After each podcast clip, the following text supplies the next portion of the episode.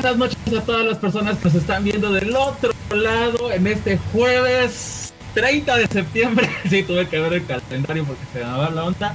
Y muy emocionados porque esta vez tenemos a nuestros dos primeros internacionales en el capítulo número 5. Ya estamos en el capítulo 5 de Anime Paradox. Tenemos repitiendo a nuestra hermosa Lilith, que ahorita tiene la cámara apagada, pero ahí está, se los puedo asegurar porque yo la vi tras bambalinas. Y como ya saben, para todos los que nos están viendo, hola a todos, los saluda Ángel del Infierno 4567, aquí con mi buen amigo Funk. Aquí estoy. Y es para mí un gustazo, un agrado y un privilegio presentarles a dos personas en este podcast, que por cierto, justamente de algo que nos dimos cuenta Punk y yo hace rato, feliz día del traductor. Feliz día del traductor, ajá. Así que este podcast quedó como anillo al dedo. Tenemos a Marco. Fríamente calculado. que nos, exacto, tenemos a Marco que nos visita desde la nación de Perú y a Yves que nos visita desde la nación de Chile. Muchísimas, muchísimas gracias por aceptar esta invitación. Espero que se sientan cómodos aquí en Anime Paradox. Eh, pues, gracias por invitarme, la verdad. No, no me lo esperaba. Sí, mami, muchas gracias. Tampoco me lo esperaba. No, un gusto. Es el episodio 5. Ya tenemos em, invitados internacionales, profesionales. Porque además el tema que toca hoy es perfecto para justo ustedes. Porque hoy de lo que vamos a hablar es sobre todo lo que es la industria otaku underground. Es decir, todo lo que fue el fansub, todo lo que es el escalation, toda la industria que generan los otakus para que el anime llegara a México específicamente, pero obviamente como ustedes demostrarán a toda Latinoamérica, en una época oscura donde no existía tal cosa como el streaming, donde no existían las publicaciones oficiales, excepto lo que veías en megacable y en televisión abierta hace ya más de 10 años, qué viejos somos. Pero sí, el tema de hoy es toda la industria underground. Vamos a platicar sobre qué es, vamos a aquí tenemos literalmente a veteranos que lo han estado haciendo por años, todo por amor al arte, sin fines de lucro, traduciendo obras que si no fuera por ellos mucha gente no conocería. Y vamos a ver sus opiniones al respecto, sus experiencias trabajando en el tema. Así que Empezamos, ¿les parece? Listo. Dámonos. Entonces, primero. Sí, puro amor al arte. Entonces, primero quedemos en claro en algo, ¿no? ¿Qué diablos es un fansub y qué diablos es un scanlation? Yo sé que sonará como una pregunta muy estúpida, pero tengan en cuenta que parte de nuestro público son gente que no ha crecido en esta dimensión, que literalmente la he encontrado en Netflix, lo he encontrado ya peladito y en la mano, ya el anime ya está ahí. Nunca ha tenido que escuchar las palabras Konobangu Miwa, ahora nos pansan de Okyorishimas. Y se nota. Las palabras sagradas. No les ha tocado leer el de fans y para fans, favor de no vender ni distribuir. Dejar de distribuir cuando se licencia en tu país. No vender ni alquilar, dejar de distribuir cuando se licencia en tu país. Palabras sagradas por dos. Palabras sagradas indeed. Pero entonces, ¿qué diablos ser el fansub? Pues el nombre es bastante sencillo, ¿no? Fan de fanático, sub de subtítulo, escalation. Normalmente vamos a decir fansub porque fluye más de la lengua. Pero scanlation era escaneados, translation era para el manga, porque pues es lo que escaneabas, ¿no? Ahora, ¿por qué diablos aparece el fansub y el scanlation?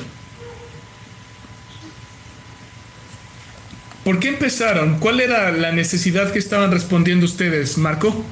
Bueno, eh, yo recuerdo desde hace muchos años que prácticamente todo, como, todo comenzó como fansub. Recién después se fueron diversificando. Solo hace los títulos y Scanlation solo hace manga. Eh, fue como que a, partir ya del 2008, 2007, por ahí como que ya se fue un poco más marcado. Pero, ¿por qué nace esto? Bueno, dentro de mi experiencia, creo que cuando fui comenzando ya por el 2017, yo comencé con un fan club de una serie que era Megami Sama en ese momento. Y los que estaba en el grupo, en el, en el foro de Ence Anime. Prácticamente creo que todos conocemos ese, ese grandioso, grandioso foro. Pero dentro de ese, de ese fan club de Amegami Sama o, o My Goddess, como se conoce en, esta región, había dentro de los, de los fans había un grupo que se dedicaba a traducir la obra. Y este, grupo, de, este grupo de amigos solo se, solo se dedicaban a traducir su obra que les gustaba nada más en ese momento ya, bueno, y ahí creo que ahí como que uno va trabajando lo que principalmente le gusta, lo que más, más adora, por así decirlo, y busca la forma de al menos de conseguir el material, de buscar a los traductores, aprender el idioma, colaborar y todo eso. Exacto, o sea, toda la razón por la que cualquiera de nosotros entramos a esta industria fue porque no existía otra forma de leerlo en tu idioma. No existía el producto, no estaba en la televisión, no estaba en las tiendas de libros. Así que piénsalo de esta forma. La cantidad de anime que produce en Japón desde los 90 en adelante es una cantidad estúpida. En serio, si tú crees que ves anime, no, no ves anime. Tú ves el que han decidido traducir oficialmente o ilegalmente. Hay muchísimo que no nos toca porque nadie le importa lo suficiente traducirlo. Pero de ese 1% que salía de Japón, el 1% de ese 1% llegaba a tu país, ¿no? Con un doblaje original en tele abierta o en cable. Y pues ya, eso era todo. No existía el concepto, por ejemplo, de streamearlo en internet porque no había, estamos hablando de hace más de 10 años. Eh, ni de comprarlo en DVDs porque no era una idea de negocio, o sea, a Japón no le importaba. Japón siempre ha sido de muy el anime es por japoneses para japoneses. Y cuando llegaba algo porque por accidente a un productor mexicano, americano, español se le ocurrió, pues era lo único que tenías. Si por ejemplo México empezaba a doblar Naruto, era porque doblaron de Estados Unidos. Y hasta donde llegó Estados Unidos, hasta ahí llegaste tú con Naruto y no hay forma de avanzar. Eh, eh, así es, así es. Evelyn, por ejemplo, en Chile el anime que les llegaba, ¿era en español chileno o era español mexicano? Em, en Chile nos solía llegar em, lo que eran los doblajes ya de, México, tal cual. Eh, mm. No fue hasta más adelante, creo que como por el 2019 más o menos, o 2018, no estoy muy segura, tuvieron algunas series que doblaron aquí mismo en Chile. Eh, pero casos en sí, la mayoría era doblaje desde México. Algún que otro capítulo doblado como en conjunto, pero normalmente doblaje chileno tal cual hasta muchos años después. Sí, no, imagínenlo, ¿no? Eh, lo que es el teléfono descompuesto. Viene de Japón. De Japón llegaba o a España o a Estados Unidos. De ahí lo capturaba México. Y de México pues ya lo rebotaban a Sudamérica. Así que decir, ah, es que nada más búscalo legalmente, era decir, ok, Naruto Bleach va en el capítulo 300 en Japón. En México pararon, perdón, en Estados Unidos pararon en el 100 y a México dejaron de doblarlo en el 50. Así que, adiós. Es que dependía, porque por ejemplo, eh, cuando Dragon Ball eh, llega a México, Dragon Ball fue de los pocos animes que llega directo de Japón. ¿no? Eh, porque incluso los actores de doblaje mencionan que cuando eh, escuchaban, pues lo escuchaban en japonés, porque está el caso de ganado El primer lugar donde se transmitió Dragon Ball fuera de Japón fue Francia. En Francia lo censuraron. De Francia fue España. Y en España llegó censurado y todavía lo censuraron más. O sea, capítulos de 20 minutos a veces llegaban a durar 5 minutos en España. Y nosotros tuvimos justamente esta fortuna de que Fox Animes, o sea, que no pasaron por por por, por, Kids, como fue este Yu-Gi-Oh, Naruto, One Piece. Ajá, nos, llegó sin la censura. Eh, sí, sí, sí. Todavía me duele esa escena de Krillin. Este, y como sabemos, o sea, en Latinoamérica, o sea, estaban las casas de doblaje en México y en Venezuela. Que también Venezuela. Las dos grandes justo, justo lo que comenta me hiciste recordar el tema del doblaje. Eh, Evangelion también se, traduce, doblaba del, japonés. Recuerdo que el actor de doblaje de Kaji comenta, ¿no? Que en unos capítulos ya, lo doblaban directamente ya del japonés, digo, del francés. Y en el tema del doblaje también Soy, Soy fue doblado en Chile, ahora que lo recuerdo. Eso fue. en el 99-2000 eh, fue uno de los mejores doblajes que, que hizo Chile. De ahí creo que entró al, doblaje también Venezuela, pero siempre se tenía México como referente, ¿no? Porque ellos, ellos hacían netamente el contrato ya con, con Estados Unidos, que era en ese momento Four Kids. Eh, pero muy poco doblaje ha sido fuera de México. Creo que el caso más, mm, más, más, más, excelente que fue fue el de Zoids, que prácticamente todo se dobló. O sea, y uno cuando era chico veía, ¿no? Otras voces no, no la escuché en otras series. Y ya uno de mayor se da cuenta que era obvio porque el doblaje era en México, era en Chile, perdón. Sí. No, y ha sido todo un fenómeno porque, y lo vamos a tocar, el hecho de que pues pasara, ya tuvimos un episodio, el segundo de hecho, el del subtitulaje contra el doblaje, todas estas filtros sobre filtros sobre filtros. Eh, Perú tiene una muy, muy buena, fuerte conexión con, con Japón, pero México no. Así que nosotros realmente... Ah, perdón, en, en Perú, por historia, somos la segunda comunidad más grande de inmigrantes japoneses. La primera siempre ha sido Brasil y Brasil, en el tema del manga nosotros también como grupo hemos trabajado mucho con Brasil porque hay, hay dependencias en los conciertos, los eventos, y justo también por esa vía también nos llegaban los RAWs para los mangas, ¿no? Pero siempre ha sido Brasil, Perú, y ahí creo que seguía Argentina o Chile, no recuerdo, pero México, si bien tienen tratados, tienen varias cosas, no hay esa, esa conexión de, a nivel de, de, vínculo de, ni siquiera por generacional, nada, ni histórico tampoco. Evelyn, ¿tú dirías que Chile con Japón cómo está? ¿Si hay cierto vínculo? Honestamente, y no voy a mentir, no tengo la menor idea. Eh, yo, por lo que caracterizo a mi país, es que los chilenos somos muy estúpidos, así que no tengo idea qué tipo de relación tenga con, con Japón más allá. O sea, a lo mucho sé la relación que tenemos con Argentina y es como te quiero pero te odio, así que más allá de eso no tengo, no tengo la menor idea. Perdón, pero no, no, ah, pasa nada. Yo creo que a fin de cuentas, como con México, ¿no? O sea, el hecho de que no sepamos es cierta evidencia de que no hay realmente mucha relación, ¿no? O sea, es como si le preguntaras a un mexicano, ¿tiene relación con Estados Unidos? Yo creo que sí.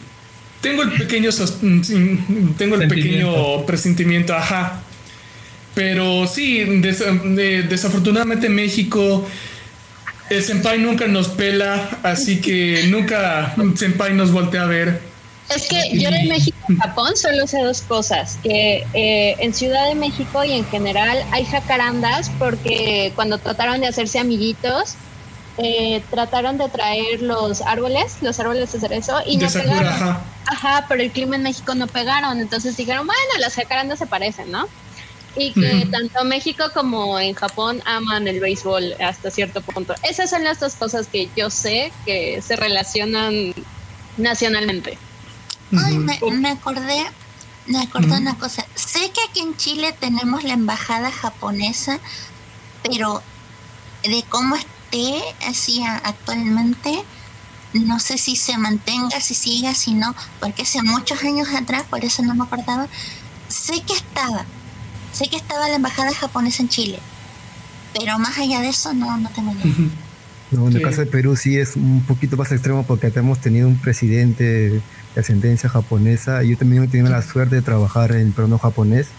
Eh, prácticamente es, una hermandad ya de muchos años. O sea, yo trabajaba en la clínica Centenario, o sea, son 100 años de la Universidad japonesa que hicieron todo un evento espectacular. O sea, la, la cultura japonesa con, con, la, con la peruana está un poquito más arraigada porque, o sea, al igual que la china y la italiana, pero hay lazos muy fuertes, ¿no? O sea, desde el tema de la comida, desde el tema de que eh, las, actividades que se hacen en Japón también se hacen acá también en, Perú, el tema de, de los árboles de, Sakura.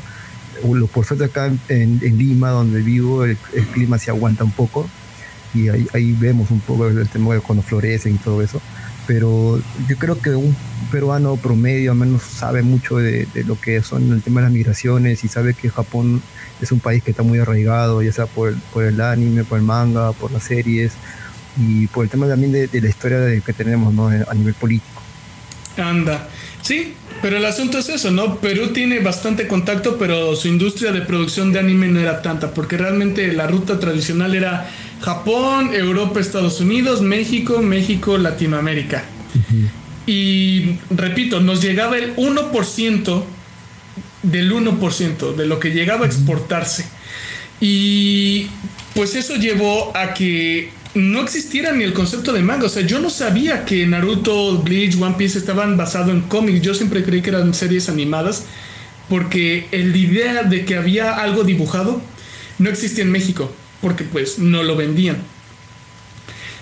Y de esa necesidad, de esa parte de que no existe, no nos llega, nos llega muy poco, nos llega incompleto y a veces ni en nuestro idioma, aparecen los fansubs. Los dioses. Los dioses. Que eso es algo que quiero que entiendan. Ahorita vamos a hacerles... Visualícense en el año 2000. Visualícense con una tecnología bastante obsoleta, con un internet donde subir... Ángelos, tú eras youtubero en los 2000. 10 minutos de video. ¿Cuánto tardaba en subirse a internet? si tenías un internet chido, se tardaba como unos 20 minutos, 15 minutos. Imagínense. Ahorita, O sea, ahorita un video de una hora tarda eso, ¿no?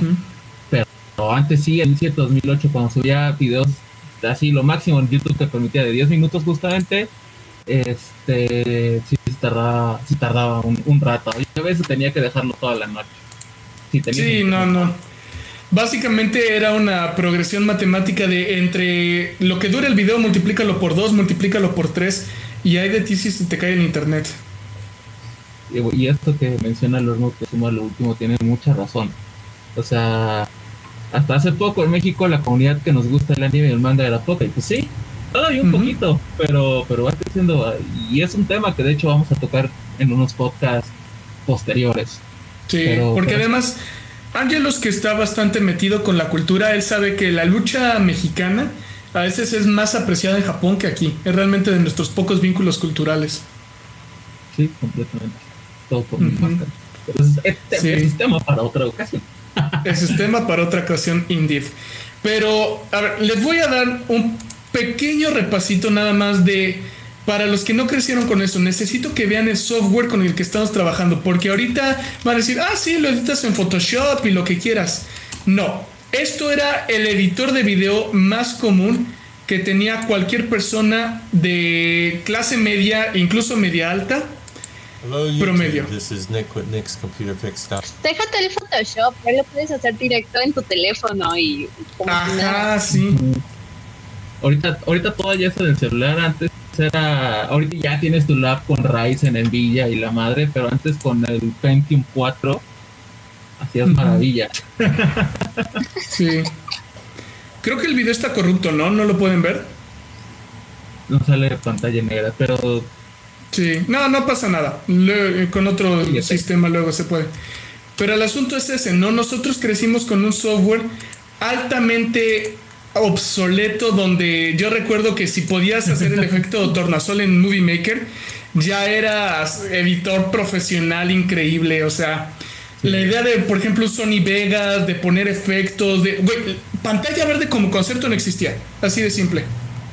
O sea, sí existía, pero no para casero. Eh, realmente. Sí, no, no, para, no para el casual, no para el niño de secundaria. Ajá, no, o sea, realmente este, esto de pantalla verde eh, para ocuparlo siendo como youtuber es ya un poquito más para acá, o sea, ya como del 2010 para acá. Porque pues obviamente eh, antes, o sea, los primeros videobloggers, pues igual eran ediciones sencillas, eran cosas sencillas, pero no tenían efectos especiales tan no como tienen. No, no, no, o sea, simplemente es una cosa de que entiendan el nivel de software especializado para la época que era. Esto era el editor de videos que teníamos nosotros. Eran estas porquerías donde había cuatro efectos y ya. Nada de... literalmente era, sube el video, córtalo por cachitos y ya. Eh, y este era el Movie Maker, ¿verdad? Es el Movie Maker y este es todavía el reciente. Este es versión 2000... 12, creo. Me siento vieja. Es que es ancestral. Y yo trabajaba con ese software. Y es el mejor movie existido. Era todavía peor. Todos los que hicimos AMBs usábamos esa basura. No, o sea, te voy a decir, yo, yo hacía mis locuendos en, en Movie Maker. Este, Madre de Cristo. Y, y, y curiosamente, yo era el mejor movía Movie Maker en toda mi escuela. Así que luego eh, la maestra de computación me pedía dar mini asesorías para que las personas pudieran ocupar esa madre. Y todo fue porque yo le empecé a mover y ver y checar y todo eso. Y es como, bueno, pues. O sea, te lo voy a poner así, gracias a Movie Maker. Yo Sí. fui de las pocas personas que supo, o sea, ya luego Sony Vegas, fue de las pocas personas que cuando entró a la carrera sabía editar video. Sí, pero, o sea, imagínate, tenías cuatro, cuatro efectos, tres transiciones y párale de contar. Esto Es que me recuerda- antes. eh, Ah, perdón. Eh, esto me recuerda. eh, Yo tuve clases de edición eh, cuando estaba en, en la universidad. Y como yo tuve que trabajar también con Movie Maker hace mucho, Ujú. eh, yo veía los programas con los que me enseñaban y era como de. Soy la única que sabe editar desde el segundo uno. Te entiendo. Sí, no, o sea, quiero que entiendan, ¿no? O sea, cuando alguien dice que hacía fansub en el 2008, es, esa persona no sabe esto. El 90% de la gente que editaba videos adolescente, joven adulto, de los 20 para abajo, tenía esta porquería. Arriba de este calibre ya era decir software de edición para películas. Cosas como Sony Vegas, ediciones con pantalla verde. Eso era calibre industrial. Eso era porque le podías soltar miles de pesos a software especializado. Digo, lo craqueabas, ¿no? Pero también para encontrar lo craqueado era un... Sí, no, no, no, no. Pero No, además, y es que los tutoriales no existían.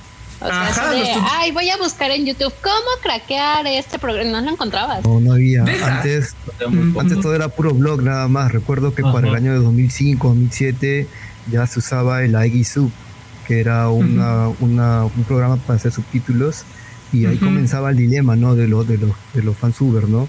Porque usabas el AEGIS, todo eso, pero con- también eran los formatos. En ese momento solo era AVI, que era el formato clásico, y de ahí como que fue naciendo el MP4 por esos años, 2006, 2017, y creo que fue saliendo el MKB, que ese con son los subtítulos que flotan, los ocultan, ¿no? Pero Sí, en paralelo a estos años, desde el 2005 para adelante, también ya se estaba un poco profesionalizando el tema de los subtítulos con, con, Ujú. el, con el naciente de After Effects. Creo que en esos años, para el 2007, 2008, como se salió Eureka 7, creo que un referente en esos años era los fansub que eran netamente de España, como. Anime Underground, que era un, un gran fansub en esos años. Recuerdo que estaba Wincero, que todavía sigue activo, que es un fansub argentino muy bueno. Prácticamente todos los animes que he visto fueron de, de ese fansub. Eh, pero creo que habían grupos muy importantes en, en- en cada país que se dedicaba a hacer los, los subtítulos de series. Eh, Sí. yo, más, yo más recuerdo a los españoles porque eh, mayormente ellos, ellos eran los que hacían más material, no sé cómo se conseguían los RAWs, pero ellos hacían más material en esos años. Y, y es más, conseguir los, los, el- los RAWs, el material crudo, sin subtítulos, sin nada, era más complicado, ¿no? Antes, Completamente. antes prácticamente tenías que bajarlo en por partes para ver un capítulo en buena calidad o tenías que pasarlo por torrent o por el MIRC que era como una especie de, de disco oculto que, que Ares, Ah, Megaupload. Ajá, en estos años era así. Eh, y lo, yo recuerdo, pero ya muy, muy, muy, muy vagamente en el 2001, 2002, eh, que prácticamente en Perú siempre hay, hay, un, hay un sitio donde es pura piratería, ¿no? Ya es algo normal. Pero en esos años eh, recuerdo que mi hermano mayor traía anime en VHS o, o se demoraba dos días en bajar una película. Eh, Recuerdo la, la, la, la última película de Senseiya que era en el, en- con Hades- con- en el infierno y la saga de Hades. Se demoraba dos días en bajar un capítulo que pesaba solo Sí. 300 megas, 100 megas, pero Sí. él era feliz, era feliz en esos años Sí. ya yo creo que él, él dejó esa, esa temporada, yo, yo le tomé la posta y ya me he dado cuenta de que eh, la piratería eh, se alimentaba mucho de, de estos fansubs españoles que lo hacían sin ánimo de lucro, nada, pero creo que todos comenzamos así, ¿no? O sea, Sí. eh, no todos tienen, no, eh, bueno, en mi país eh, no tener acceso a internet era un lujo. La mayoría Ujú. veía por VHS, por DVDs piratas, pero se quedaban, se tenían que esperar que acabe toda la temporada. Por ejemplo, como tenemos temporada de anime, tenemos que esperar que pasen los 6, 5 meses para recién que el pirata de la esquina lo, lo descargue Lo todo, tuviera. lo compile, lo compile y lo vende, ¿no? Pero en el caso de mi hermano y yo en esos años lo, lo veíamos semana tras semana, pero nos demorábamos días en bajar, ¿no? Y además, Sí. No, y además, eso es lo importante que la gente dimensione. Una computadora con 500 gigabytes de memoria era una supercomputadora. Una computadora con 4 gigas de RAM era un monstruo. O sea, toda la idea de, ah, sí, bajabas el software pirata. Sí, pero a ver si tu ladrillito te lo corría sin suicidarse. Sí, era- ¿Tú con cuánto era- trabajabas, Angelus, para, para editar tus loquendos, por ejemplo? A la máquina, güey. No me acuerdo. De verdad, no me acuerdo porque. La, la- o sea, la, la primera la hice en una Toshiba que era, era una Evo N200 con Windows 2000. O sea, era el Win- Windows entre 2000. Windows 99 y Windows 2000. Todavía tengo esa compu, pero no me acuerdo cuántas especificaciones tenía, pero de ahí sacaba así todos los días del mundo. Eh, pero me lo sacaba en muy mala calidad. De ahí, luego estaba ocupada la, la laptop de mi madre. Esta ya tenía Windows XP. Era un Dell. Pero igual, ¿qué tratabas? 4 de RAM, ¿no? Dudo que tuvieras 8 gigas. No, o sea, de- debe ser- de- era lo mínimo. O sea, sí, realmente no recuerdo. Ya cuando Sí. yo tuve mi propia lab, ya RS, en ese momento ya con Windows Vista, pues ya corría mejor. Ujú. aún así, la verdad, si me preguntas las especificaciones, la verdad es que no me acuerdo, güey. Solo me Sí. acuerdo de los sistemas operativos.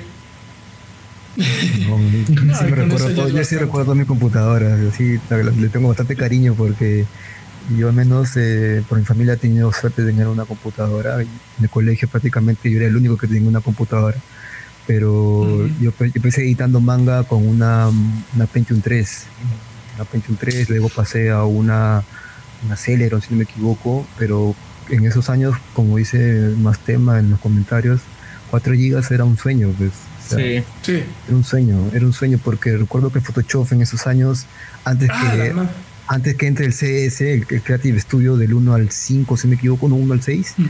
había un Photoshop aparte, que era, la versión era 7, 8, así comenzaba. Es- Ujú. Eso sí, yo recuerdo bien ese Photoshop, pero la máquina sí ya llegaba a su límite. Recuerdo que un giga de RAM ya la máquina ya no aguantaba también. Sí. Y es eso, o sea, Este, quiero que. acabo de encontrar- perdón. Ujú. Pero este, de la primera lab que yo ocupé, la que tenía Windows, ya acabo de encontrar su especificación, tenía Ujú. 64 megas de RAM. 34 megabytes, ni un giga. 64, 64 de RAM. 64 Con de RAM. No, Esa no. fue la primera, fue con la primera computadora con la que yo empecé a editar videos, así, 64 megas de RAM. Sí, no, no. Y además, tengan eso en cuenta cuando vean toda la proeza. En serio, yo lo reitero, los fansubers son unos héroes, neta, no los merecemos. Se merecen una estatua en cada ciudad donde haya una Friki Plaza. Porque imagínate, ¿cómo era toda la logística? Uno, que el anime esté en Japón, que alguien lo proyecte, ¿no?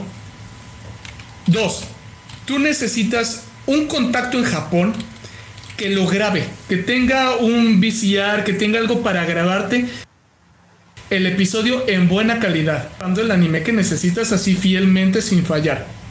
Recuerden, estamos hablando de una época donde había software del tipo Movie Maker. La idea de, ah, sí, pues lo conecto con la USB, el HDMI a mi computadora. Esos conceptos no existían. No existía el cable USB. Punto. Así que necesitas un contacto en Japón que te lo grabe. De ahí ese contacto lo iba a tener que subir a su computadora. Eso eran fácil tres horas, cuatro horas, nada más de, de la BCR pasarlo a tu computadora. De ahí que estuviera en la computadora, ahora súbelo a internet. Igual tres horas a lo mínimo, con un internet de primer nivel. Normalmente cinco horas, ocho horas. Eso o enviárselo directamente a un fansuber del otro lado del mundo. de algún modo, no por correo electrónico, no, no cabía. o sea, yo creo que este era más fácil que tú los quemaras en el BCR y se los dieras por cassette, que fueran en un avión y te los fueran a dejar a tu país, que subirlo por internet. Así de mal era el internet. De ahí, el fansuber del otro lado del mundo tenía que descargarlo, meterlo a su computadora, ¿no? Otras mínimo 3, 10 horas por un episodio de 23 minutos. De ahí tenías que tener en tu cuadrilla un traductor que supiera japonés perfectamente para poder doblarlo a tu idioma y transcribirlo todo. 23 minutos de diálogo, incluyendo el opening, el ending, todos los textos en pantalla, porque los fansubers te traducían todo. Esos no faltaban en nada, te traducían hasta los comerciales. Sí, Simón, se la rifaban bien chido. Sí.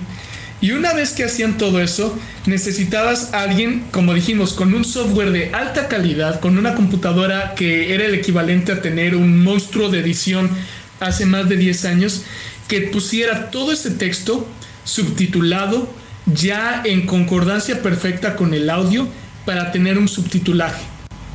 Y como les acabamos de decir, todo el mundo trabajaba muy bien. Decir que tenías un software específico para traducir, para subtitular, era software especializado.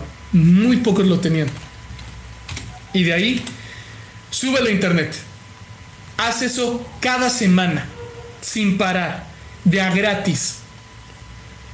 Misión Imposible se queda pendeja. Amor al arte completo.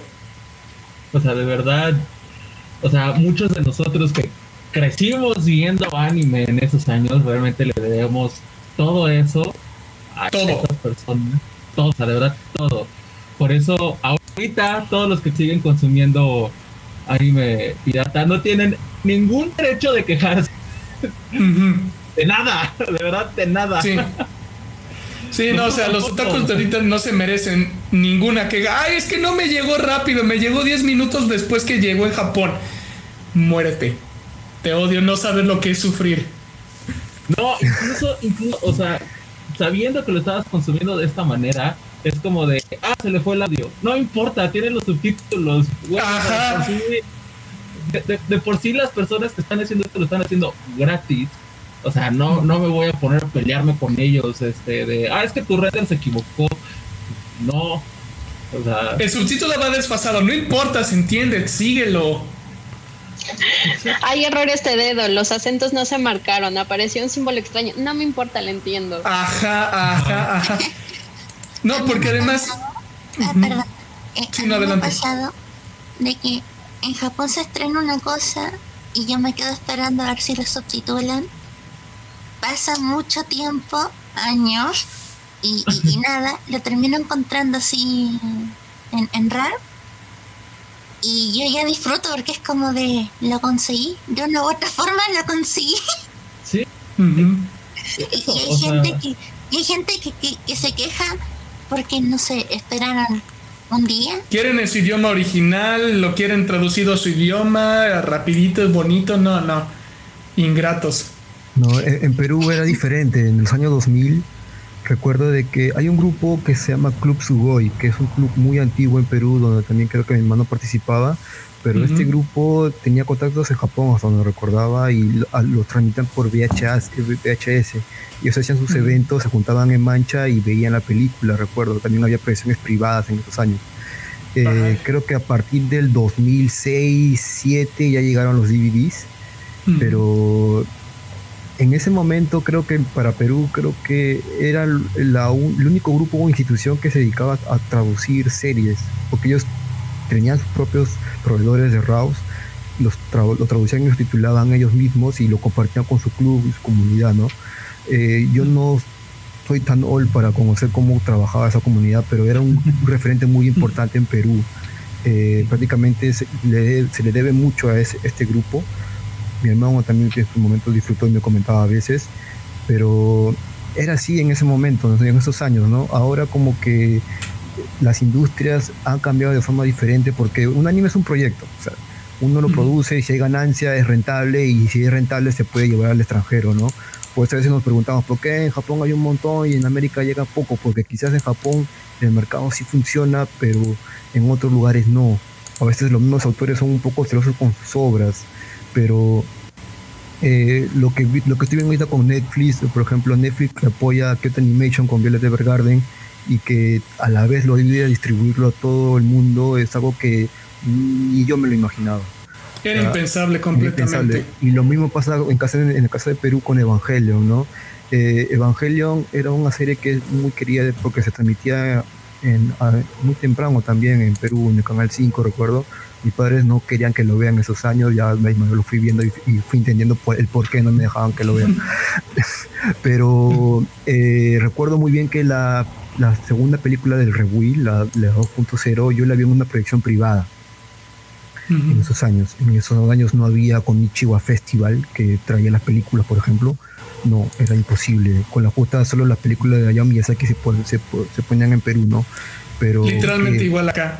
Lo único que llegaba al cine mexicano era Jiggly y hasta eso creo que solamente fue el viaje de Chihiro porque ganó el Oscar y ya. Exacto. Y la princesa Mononoke. Exacto, exacto, pero, ah, pero mira cómo ha cambiado, ¿no? O sea, pasamos de producciones privadas a grandes industrias que lo distribuyen a nivel mundial, lo que está pasando con Evangelion, la última película, no, la, la 3 más 1, pero no, cómo se ha logrado distribuir de una forma, se ha masificado esto, ¿no? Porque creo que cualquiera, y esto me pasó con una película de Tribune en el, 2000, en el 2009. Eh, yo estaba, yo Tribune fue una serie que me encantaba y esperaba el, que lo estrenen en diciembre. Lo estrenaron en diciembre y tenía que esperar como 5 o 6 meses para que saquen recién los RAWs para verlo en HD. Evangelion 1 puntos, el del la primera película, yo lo vi grabado del cine en un can rip. Sí, yo también. Creo que el gran mayoría lo vi así, ¿no? Y aún así creo que... Adelante. que todavía estamos bebés, ¿no? Porque, por ejemplo, ahora recientemente creo que la última que salió al cine así, cine grande nacional, fue la de um, Demon Slayer, ¿no? Demon Slayer, ajá. Al menos, no sé cómo se llama, pero al menos aquí en México duran, no sé, dos días en cartelera, tres días en cartelera y tienes que andar pasando cuando toca en tu ciudad y, y si no, pues ya.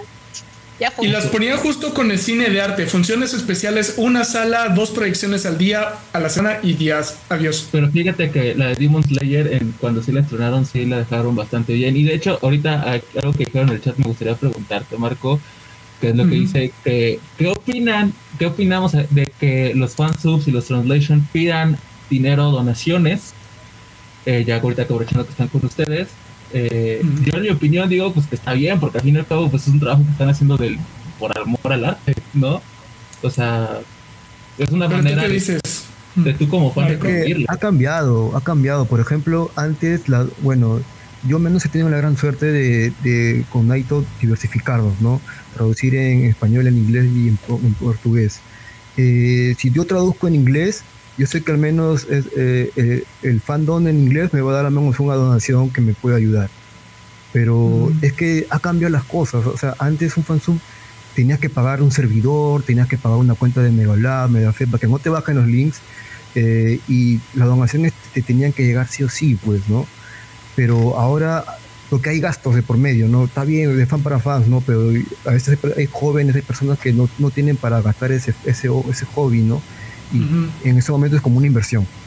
Pero hay, ahora hay grupos que prácticamente eh, traducen de, del grupo de traductor, no, no, no rentan un, servidor, eh, pero trabajan como si esto fuera una forma de ganarse la vida, ¿no?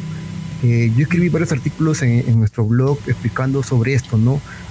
yo cuando comencé era, de, era gratis, de fan para fan, uno daba su voluntad, daba una hora, dos horas de trabajo y las cosas eran así como que ameno, ¿no? Porque tú ibas, trabajando algo que te gustaba, pero ahora los fans como se mercantilizaron, ¿no? Y solo buscan proyectos que tengan bastante fandom para ver si por ahí pueden capturar quizás donaciones, pero, mm. pero no, no, no me parece justo en realidad, o sea, Ahora yo veo que hay chicos que quieren entrar a traducir, aprender idioma, usted personas y todo eso, pero le mandan a trabajar lo que no les gusta.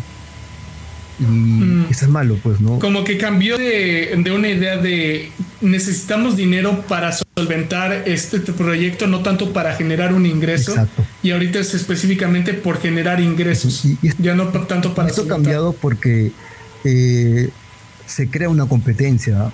Yo creo que en el 2000, 2004 o antes del 2005 para atrás, todo lo todo, era como que todos se empujaban por el mismo lado, ¿no? Oye, vamos a traducir esto, eh, vamos a y colaboraban, ¿no? A veces grupos que eh, apuntaban a la misma obra trabajaban juntos, ¿no? Pero ahora como todo se traduce del inglés, en vez de hablar los grupos compiten entre ellos. Pero ¿por qué compiten? Esa es la pregunta. O sea, cuando, cuando yo escribí un artículo de Submanga, ¿por qué mi, grupo, mi, mi fansub empezó a odiar a Submanga? Era, todos nacimos este, con Submanga, ¿no? Pero ¿por qué empezamos a odiar a Submanga? Porque Submanga fomentaba la competencia entre los grupos, creaba un ranking de grupos y tú tenías, si, si yo era un grupo normal, editaba, por ejemplo, cuando comenzamos con Golden Boy, Golden Boy prácticamente lo conocen personas muy, muy mayores, pero si yo editaba Naruto, lo que me subían las lecturas y era el número uno y todos luchaban para ser el número uno. ¿Y, y, de qué vale ser el número uno? Te van a dar tu copa de plástico por ser el número uno. Pero, ¿por qué estas páginas fomentan e, esa rivalidad entre los grupos? Porque al final son estas páginas las que lucran con la publicidad de la web y los anuncios de entrar al, navegador a esa página. Y, solo tienen a los fans como una, una, una, una eh, mano de obra gratis, ¿no? Eh, que, que te maten entre ellos, que no, que no hablen, que no coordinen. Porque a mí me importa un pepino como empresa dirán lo de, lo, de los que suben los, suben los mangas, ¿no? Porque al final lo que importa es que vengan fans, lean y yo gane publicidad como web. Eso, eso, eso nosotros criticamos mucho de su manga porque su manga buscaba mucho esa realidad y creo que pasé en otras páginas como Tu Manga, que tenía una, una, idea de negocio, entre comillas, o Batoto en inglés, que tenía otra idea de negocio, entre comillas. Por ejemplo, Batoto decía, hay publicidad, pero esa publicidad es para ustedes, los grupos, ponen sus avisos y ustedes ya rentabilizan de eso con Cool AdSense en ese, en ese tiempo. Creo que Tu Manga Online hizo lo mismo, algo así, ¿no? Pero la pregunta es, y el dilema que también mis maestros que me enseñaron esto, es, los fans merecen, merecen ser, recibir dinero. O sea, es algo justo para eso. Porque sí, de hecho es, es de una de las preguntas que vamos a hacernos al final de que expliquemos todo lo que hacían para ahora sí el análisis, ¿no? Del fansub, su valor, existencia, los pros y los contras. Evelyn, eh, ¿tú qué opinas en esto de que los subers ganen dinero, que cobren, en vez de hacerlo nada más por amor al arte? Eh, Personalmente yo pienso que depende porque entiendo que hay gente que empieza por el tema de amor al arte, pero llega un punto en el que necesitan algo de, de dinero para poder seguir, no tanto por volverlo como un rubro, sino por porque quieren seguir con eso, pero no tienen los medios y no tienen la ayuda necesaria. Pero mm.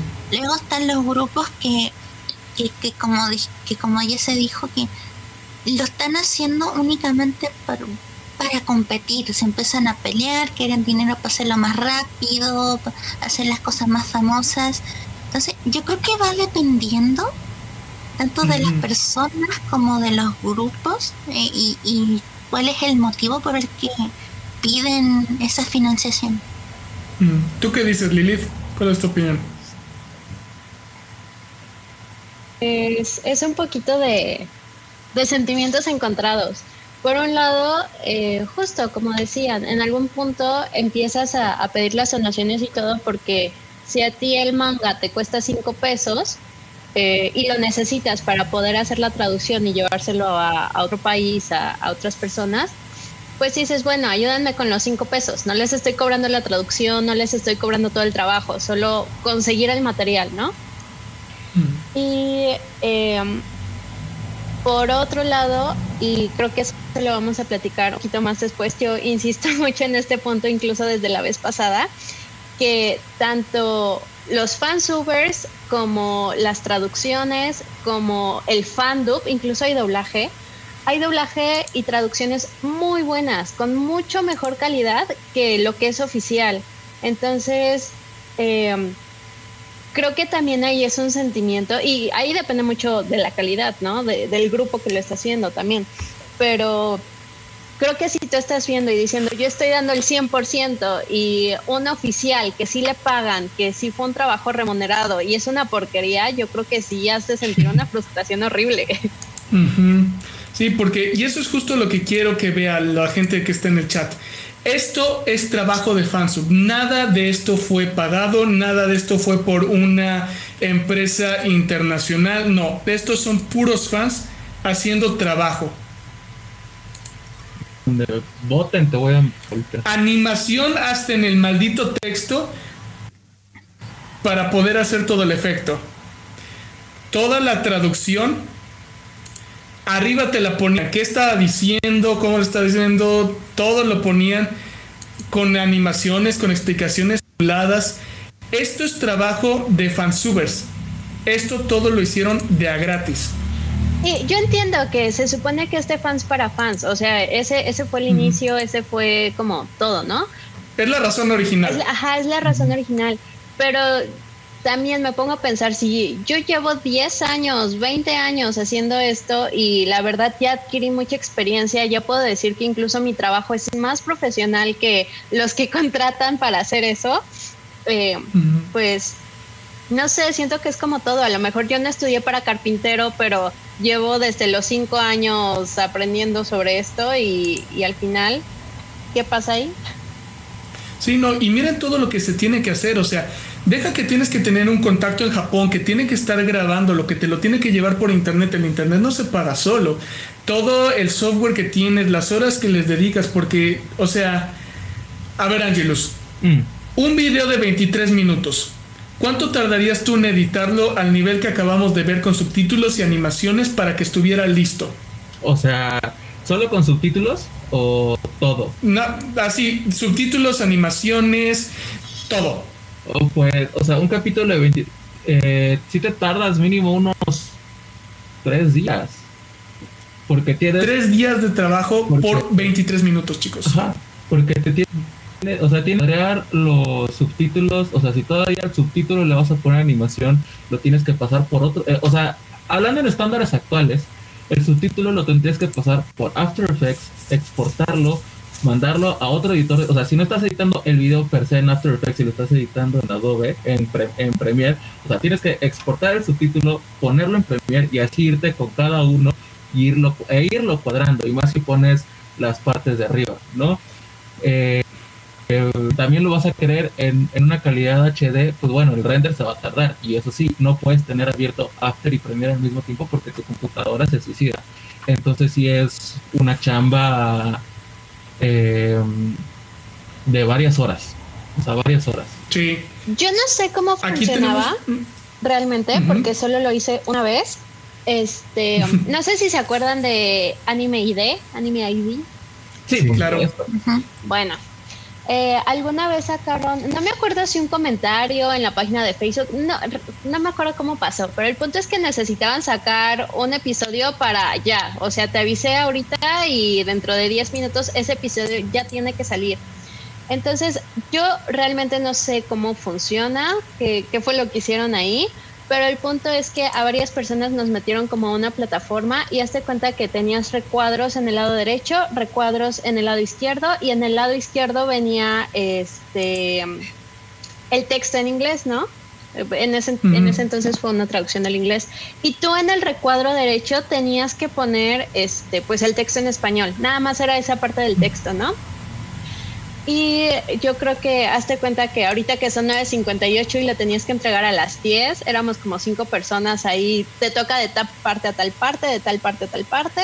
Y yo me di cuenta, porque ahí digamos que fue mi error hasta cierto punto, no me dio tiempo, no me dio tiempo de terminar un texto. Entonces, hazte cuenta, se supone que el episodio lo tenían programado para sacarlo a las 10 de la noche y aunque tú, yo seguía escribiendo, yo seguía escribiendo en los recuadros y lo sacó así, este, luego, luego, mm, incompleto, como yo lo dejé.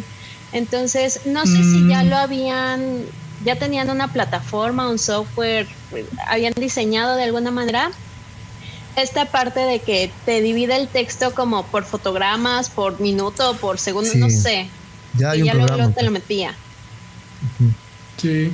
Pero imagínense, estamos hablando de un ejército de personas, no son tres. Para ser un fansub, yo, yo 10 personas mínimo. Yo sí he trabajado en subtítulos ya también un buen tiempo.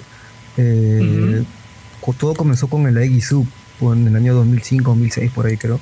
Donde, por ejemplo, se, dividen igual que, lo, que los scans, ¿no?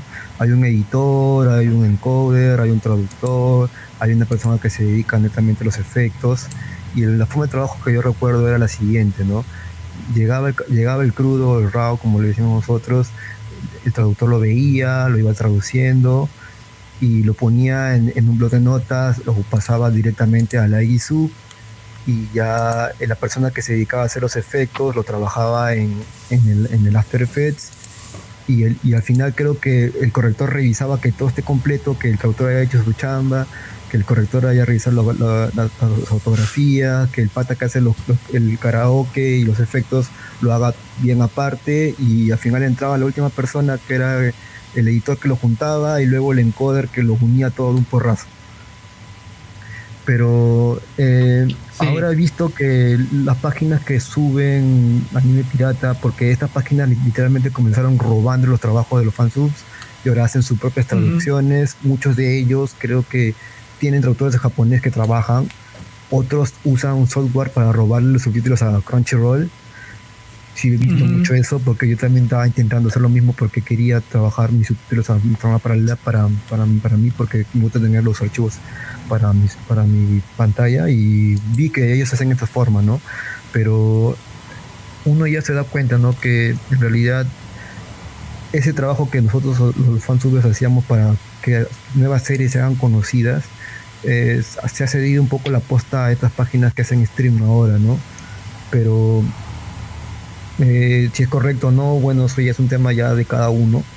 Yo creo que cada uno tiene que hacer lo que, lo que más, lo que cree que es correcto, pero estas páginas han servido mucho para masificar y para tener el anime más, más, más práctico, porque antes era muy difícil, ¿no? O sea, descargar. Sí, las fuentes oficiales, a fin de cuentas, las apoyamos por eso. Porque, pues, es lo legal, es lo legal.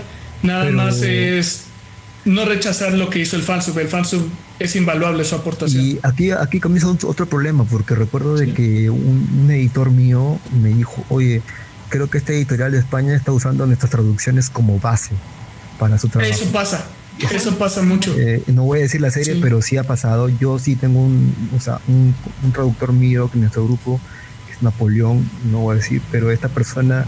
Eh, él enseña japonés, él ya vive en Japón, todo, y justo eh, nos comentaba, ¿no? Cómo usan, cómo usan un poco las referencias de los fansub para trabajar en las editoriales, ¿no? Eh, también un amigo que también de, México, Fix, que también él trabajó para Panini como editor, nos comentaba, ¿no? Nos comentaba. Eh, y eso es, eso es, un poquito de lo que mi grupo al menos ha, se ha aprendido un poco, ¿no? Con la división en inglés, eh, cuando ellos me comentaban, oye, eh, en, ese momento creo que era Dark Horse, creo que era la empresa que traducía los mangas, no pasaba eso, cada uno hacía con su forma. Y es más, creo que algunos recordarán que los mangas se, cambiaban el orden de lectura en esos años. Ajá, lo volteaban. Sí, lo, volteaban en esos años. Creo que en España también pasaba lo mismo pero de ahí como que ya empezó a ganar también su forma de lectura original. Oficial, sí. Y, que justo es el tema al que vamos a ir. Perdón, Angelos. sí, de hecho algo que mencionó es muy importante, o sea, porque aquí ya también nos estamos metiendo en un problema que son los famosos derechos de autor, ¿no? Por algo siempre han votado páginas de este tipo del, de la, del medio underground, porque es justamente esto, el derecho de autor y algo pasó justamente cuando estrenaron la película de Dragon Ball Super, la de Broly, fue que muchas páginas de anime las empezaron a tirar, porque pasó justo esto que viene diciendo Marco, que se empezaban a estar llevando esto de Crunchyroll, y Crunchyroll les, tiraba el Van Hammer, pero luego, luego, ni preguntas, se los tiraban. Ajá. Entonces, justamente todo esto de hacerlo ahora sí que de una manera más artesanal no, y también como, bueno, los que sabemos, ah, deja toda la traducción, los que saben otro idioma saben que se presta mucho a interpretaciones y a tu conocimiento del otro idioma y la cultura de ese otro idioma. O sea, no nada más de saberte las palabras, sino también es decir, existe esta expresión que no existe en mi idioma, este idioma, pero que yo lo puedo traducir o que hay un equivalente así y a lo mejor hay dos equivalentes diferentes y ahí van cambiando, ahí, ahí es donde cada traductor hace su trabajo. Sí, y Ahí tú como, como consumidor también decidías, me gusta más este grupo, me gusta más este. y Sí. Evelyn, tú como Duber, eh, ¿qué es que buscas cuando haces esto? O sea, tú realmente escuchas la intención del original o ves los subtítulos o buscas uno que ya está hecho o tú cómo, tú cómo haces este proceso. A ver, yo lo que hago, de, dependiendo de lo que quiera hacer, porque yo más que nada me enfoco en, darle como voces a algunos mangas, pero he ayudado a otras personas a hacer fandom de algunas escenas de anime. Entonces yo lo que hago es verme la escena, escucharla tal cual, sacar mi interpretación de lo que entiendo, porque yo sé un- algo de japonés como para entender cuando me hablan, no para leerlo, pero sí para entender cuando me hablan. Leo subtítulos de diferentes fansubs si es que logro entender, entender y encontrar. Y en base a todo eso, yo hago mi interpretación y busco la mejor forma de adaptarlo al, al original. Una adaptación, claro. Porque, Que de yo, hecho- porque yo sé que, que no siempre todo va a ser exactamente igual, porque hay veces en las que yo escucho una cosa en base a tal contexto, pero un fansub dice una cosa que está bien referente al contexto, pero no es exactamente lo que están diciendo, o encuentro uno que le da un otro significado a lo que están diciendo, pero no es acorde al contexto. Entonces todo va variando en, en sí mismo. Mm. Sí. De hecho, ahorita justo vamos a pasar a la parte en la que tenemos más área de expertise, porque aquí es donde tanto Marco como Lilith como yo hemos trabajado. Porque ya hablamos del fansub. Ahora, ¿qué onda con el scanlation? El sistema es similar, ¿no? O sea, pero aquí ya tengo más material porque de esto sí lo he trabajado, yo lo viví en carne propia. Scanlation, que es básicamente traducir manga. Primero, necesitabas que se estuviera publicando en alguna revista. Y obviamente necesitabas a alguien que la tuviera en Japón. Necesitaba tener una de estas cosas y comprarla cada semana. Quiero que chequen el tamaño de estos pedazos de Biblia que se publican cada semana. Y tiene un precio de, de, de, de, de, de, de... Ah, se me perdió el precio. Aquí está. 270 yenes costaba esta cuando la compré. 270 yenes en pesos son alrededor de 50 pesos mexicanos. Es ridículamente barata lo que es. Pero no basta con solo eso, porque el papel, cualquiera que haya leído un manga original lo sabrá, el papel del que está hecho es de una calidad de reciclaje lo que le sigue. Es muy, muy, muy mala calidad de papel, por eso es que es tan barato. Y es por eso que el manga se publica en blanco y negro. No vas a desquitar si lo estás imprimiendo en tinta. Pero chequen cómo aparece eso. Ahora necesitabas que esta persona comprara esto cada semana y lo metiera en un escáner, lo destrozara, lo arrancara página por página, porque si lo ponías directamente iban a salirte sombras, para más o menos 20 series, 30 series, y te las enviara por internet. Obviamente, subir imágenes era muchísimo más sencillo que subir manga. Perdón, subir imágenes era muchísimo más sencillo que subir anime. Pero aún así, cada semana, cómprate la Shonen Sunday. Cómprate la Shonen Jump. Cómprate la Jump Jump. Y esas son solo tres de la Shonen Jump. Hay un montón de revistas, incluyendo las de Echi, las de Hentai, las de Shoujo, las de, De todo. Las de todo, Las solo de te quedaste todo. en el shonen. Ajá. Sí, pues soy niño shonen, ¿qué me ibas a pedir? O sea, también. Pero chécate, o sea, tres. Esto lo compré en una semana en el mismo puesto, nada más era la publicación semanal. Shonen Jump, Shonen Sunday y Shonen Magazine. Pero ya son 150 varos a la semana. Sí. Ya son 150 varos. En yenes, obviamente, pues sí es distinta la cosa. Pero además, cada una de estas revistas tenía un contenido distinto. No era de, ah, es que se repiten. No, no, no, no, no, no, no. Cada una de esas tenía 20 historias distintas, nada de repetidos. Cómpralo cada semana. Igual, que alguien lo suba en internet con un escáner, que ahorita van a ver una imagen de cómo eran esas cosas, eran basura, subirlo a internet. Y ahora sí, que un grupo como el de Marco, como el mío, del otro lado del mundo, lo descargue, tenga la imagen cruda. Esto Marco lo referenció varias veces, pero lo quiero mostrar para que lo puedan ver. Esto es a lo que se le llama un arroz, un crudo. Es decir, una imagen tal y como venía de Japón, sin editar, sin modificar, sin nada. Si te mandaban esto, eh, esto es RAW. Si ven hasta es medio rosadito, no es completamente gris. Eso fue el periódico. Con todos los problemas. Sí, son de periódico. Si salía el dedo del escáner porque es un horrible escáner, pues ni modo. Si esta parte del medio no se veía por la sombra del escáner, ni modo. Ahora necesitabas a alguien que exactamente alguien que estuviera Photoshop, tener un traductor que lo traduciera, eso era prioridad, ¿no? O sea, muy bonito, no se sabe qué dicen, no sirve. Pero un traductor, tener alguien que limpiara, que editara todo eso, que lo hiciera en blanco y negro, que arreglara todo eso. Y además ten en cuenta, eh, ahorita de momento no voy a encontrar si lo busco, pero hay muchas veces que el texto es tan grande que no cabe.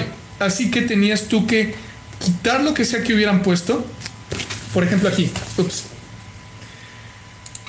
Eh, pa, pa, pa, pa, Quitemos, vamos a hacerme a mí mismo grande. Chequen aquí, por ejemplo, ¿no? Aquí está en japonés. Esto. Obviamente su número no pasa gran cosa, pero si venía en kanji, necesitabas que alguien limpiara todo esto de aquí, lo dejara como fondo blanco para encima poner el texto en tu idioma. Todo eso lo hacían para que quedara como si lo hubieran hecho originalmente en español. Y los sound effects. Sí, tener a alguien que hiciera todo el texto, que lo pusiera en su lugar y ya subirlo en internet. Esto era un RAW, producto Ah, crudo. Y así es como se limpiaba. O sea, ahí pueden ver el antes y el después de cómo era un RAW. Ah, y luego también, eh, igual que en el fansub, obviamente ponías como tus burbujitas de esto es por esto, esto, esto y aquello. Ah, las notas de traductor, Ajá. claro. O sea, había notas del traductor educativas y había notas del traductor de me encantó esta escena, espero que ustedes también, o sea, de todo. Yo, Ajá, yo odiaba esa- esa- esos, esos, son otros traductor que son muy personales, rompen todo, Sí. rompen todo. Y eso creo que dentro de los fansub eh, o Scalaton en estos momentos eh, tenemos como que normas, hay normas que van desde ya mucho tiempo. Por ejemplo, justo hablando con mi maestro hace unos minutos también me dijo, antes eh, lo- los RAWs venían de revistas y de tomos, tomos compilatorios. Eh, recuerdo que para Amegami Sama un compañero tenía los tomos que era de España, si no me equivoco, pero él le tomaba foto, no lo escaneaba, lo tomaba por- por- para no romper el tomo, él lo, lo tomaba foto y nosotros lo, le- de ahí lo leíamos y lo traducíamos, ¿no? Pero eh, cuando Ujú. comprabas de revista, que son algo de cuánto, tres dólares, que para ellos es algo, algo es basura, porque ellos lo compran, lo leen y luego lo ponen para el reciclaje, porque esa es la cultura en Japón pero a veces la hoja venía de color naranja, amarillo, azul, o a veces ni siquiera, ni siquiera se puede entender cómo llegaba, pero... Y te lo mandaban por correo en ese momento, recuerdo. Te lo mandaban por correo, te lo mandaban por el MIRC eh, o por torrent, pero comenzar así, la- normalmente los mangas semanales venía de revista, ¿no? de la Shonen, de según la demografía que venía, y los mangas un poquito que son ya más mensuales, ya venían con los por tomos, ¿no? Pero hubo un salto muy muy significativo, ¿no? Porque yo recuerdo muy bien que la mayoría usaba Paint, de ahí empezó a usar Photoshop, Sí, claro. a usar Photoshop, ya un poco se mejoró con el tema de los niveles, los filtros y todo eso, igual que las, las tipografías, porque recuerdo que había mangas que eran muy antiguos que se hacía con Arial, otros eran con Comic Sans, de ahí como que salieron las, Ah, claro, ahí como que salieron las fuentes, ¿no? Lafayette, Ajá, Willworks, buscar la letra que, que iba con la escena, con lo que querías expresar. Ajá, porque los japoneses sí tengan eso en cuenta. O sea, cuando ellos te ponen, ellos hay imágenes, hay paneles específicos donde sí, la letra es normal, pero hay otros paneles donde ellos agarraban y para indicar el efecto la letra se veía rara, se veía distinta y hasta la dibujaban manualmente. Y las Le ponían. Que ahorita, Ándale, las Eh, le ponían. La riqueza del manga es que lo- los japos son muy expresivos, por eso necesitan muchas onomatopeyas. Eh, si, si tú fueras japo, para ti todo está como si editado en Arial. Pero nosotros Ujú, eh, ujú. en nuestro idioma lo tenemos que adaptar a otro tipo de fuentes porque es, es- es nuestra forma de, de disfrutar los cómics también, ¿no? O sea, creo que eh, los scans nacen prácticamente también de una influencia de los cómics, ¿no? Si, si has editado cómics te das cuenta de que son un, un poquito más vistosos, todo da color y todo eso, ¿no? Pero los mangas también parten de eso, ¿no? Eh, y es más, creo que las editoriales americanas, las de Estados Unidos, cuando empezaron a adaptar los mangas, al cambiarle el orden, a cambiarle la tipografía y todo eso, como que se crea un estilo acá para esta región.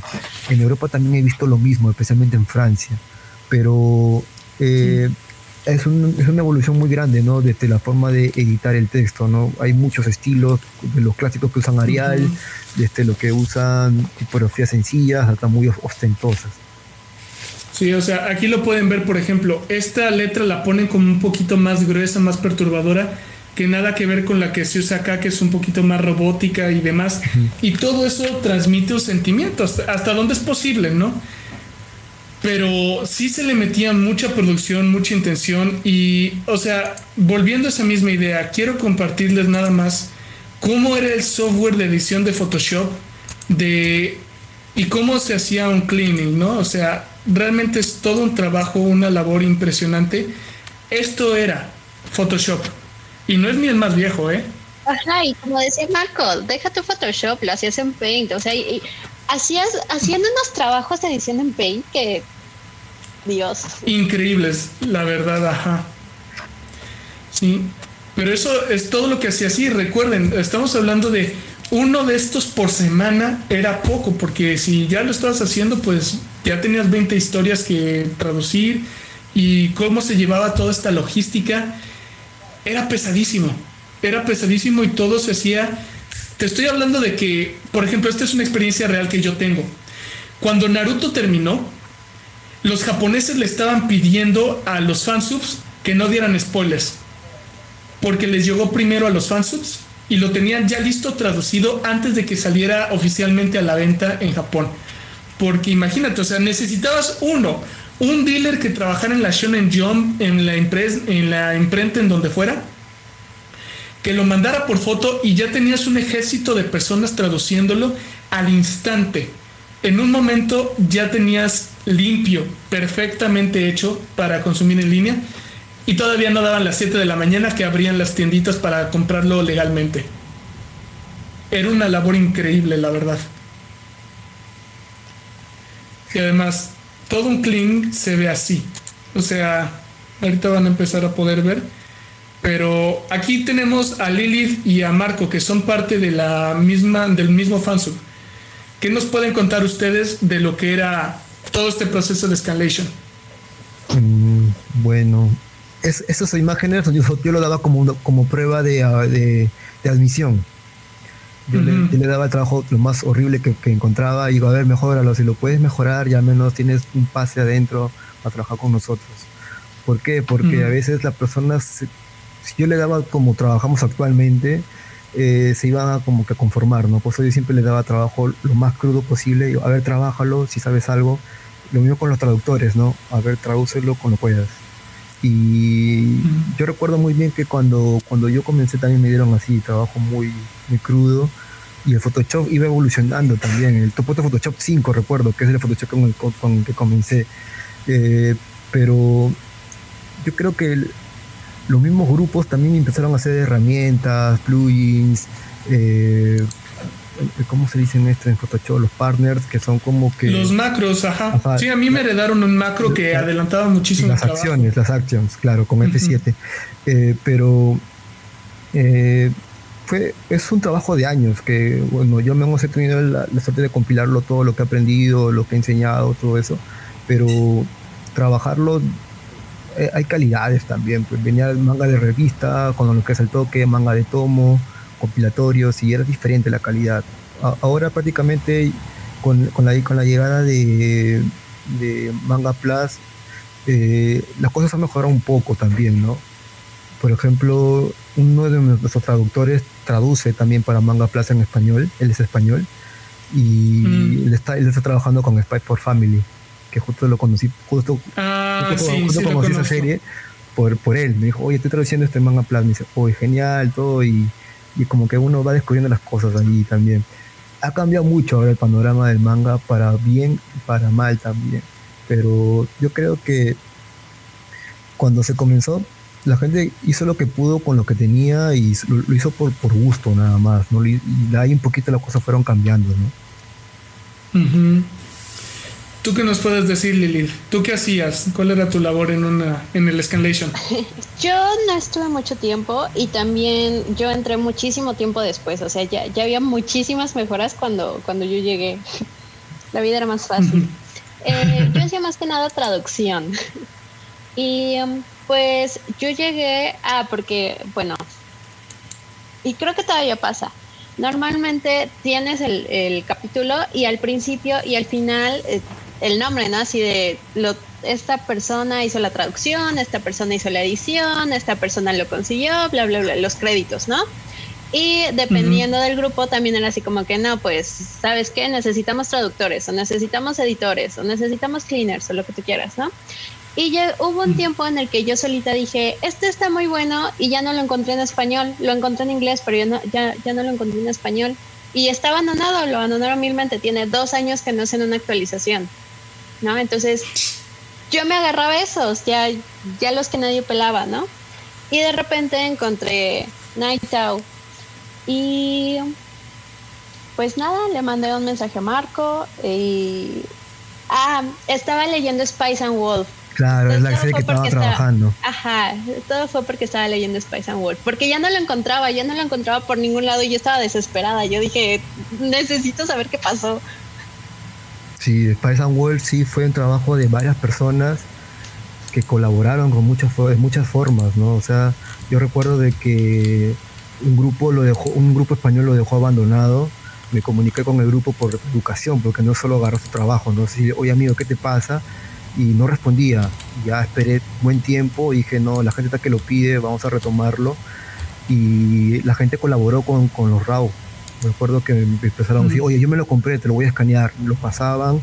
eh, luego creo que Yempres lo licenció. Le dije, ya yo lo compro. Y, y también yo de mi dinero te fui a comprar los RAWs. Recuerdo de que justo así conocimos a la división portuguesa, que la- la- la- los chicos de Brasil, que me dijeron, oye, también que vamos a trabajar esta serie en portugués. Y ahí como que fuimos colaborando, ¿no? Un mes compraba yo, un mes compraban ellos, y así nos íbamos repartiendo los RAWs. Eh, yo, yo traducía en español, les pasaba los, los, los- los originales, ellos lo, lo pasaban a portugués. Una semana ellos lo hacían en portugués, me lo pasaban a mí, yo lo pasaba a español. Y ya los traductores que hacían cada uno su trabajo, ¿no? Era una forma muy bonita de colaborar, ¿no? Solo, solo creo que cada uno tenía una meta común, ¿no? ¿Qué pasaba al final? No nos importaba la Sí. fama, el dinero, nada. Todos creo que la- el equipo de Brasil, el equipo de, de- de español, solo queríamos saber qué pasaba. Y también los fans, ¿no? Querían saber qué es lo que pasa al final. Que fue un trabajo creo que Sí. de cuatro o cinco años que lo fuimos traduciendo y ahora nos dimos una pausa por el tema del COVID, pero esperamos continuar con, la, con, la, con el capítulo de la, de la hija de Holo, ¿no? Es Eso muy- estaría excelente. Y Que justo es a donde. Perdón, ¿sí? no, no, no. Ah, sí, que justo es a donde ya iba a llegar, ¿no? A lo de que era la publicación en la- online, todo lo que era. Eh, recuerden, estas son las imágenes del software con el que se trabajaba en los 2000. Ah, Ahí bello dice los recuerdo. 200, pero son los 2000. De hecho, recuerdo. En, la- en los años 200. Sí, en los 200, así, así de avanzados éramos hace más de 1800 años. Pero bueno, son los 2000, error, error de edición. hablando es lo que de- pasa. Sí. Pero este era el software, honestamente, con el que se trabajaba. O sea, estas cosas ya son más que obsoletas. Pero ¿Sabes qué era esto. lo más difícil? ¿Sabes qué era lo más difícil de Ujú. mouse? Tener que hervir el huevo y sacar la yema para de- para ponerlo de nuevo en la bolita cuando se te ponía feo. Cada semana Y tenía sí. que cambiarlo.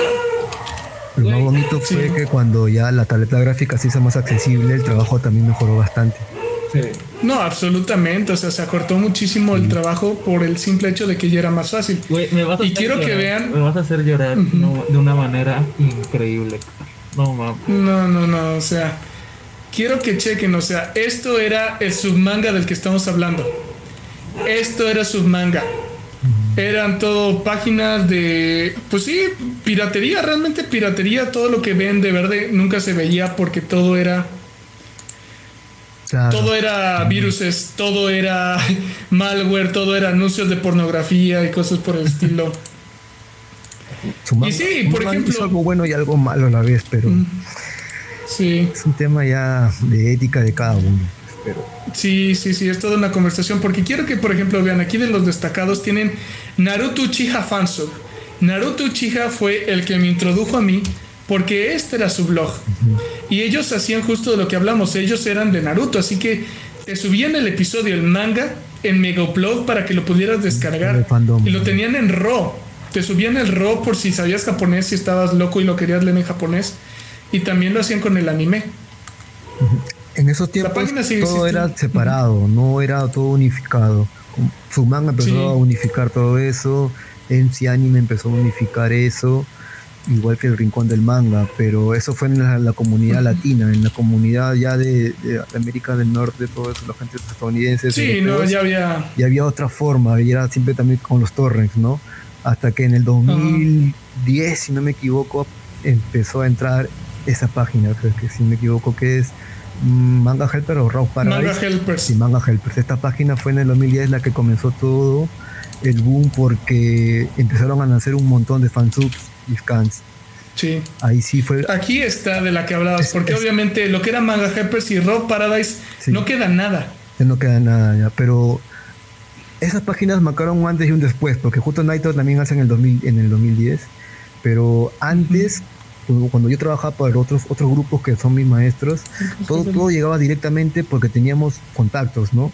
pero con estas dos páginas y por tres de su manga, como que todo se empezó a masificar, a, democratizar, por así decirlo, se ya era libre, pero también fue un problema porque, y eso es lo que también pasa a veces, con, pasó un momento con Naito que me llegó un correo de Japón, y ese es el problema, que a veces cuando, cuando todo está libre, los japoneses en vez de comprar las revistas entraban a esas páginas.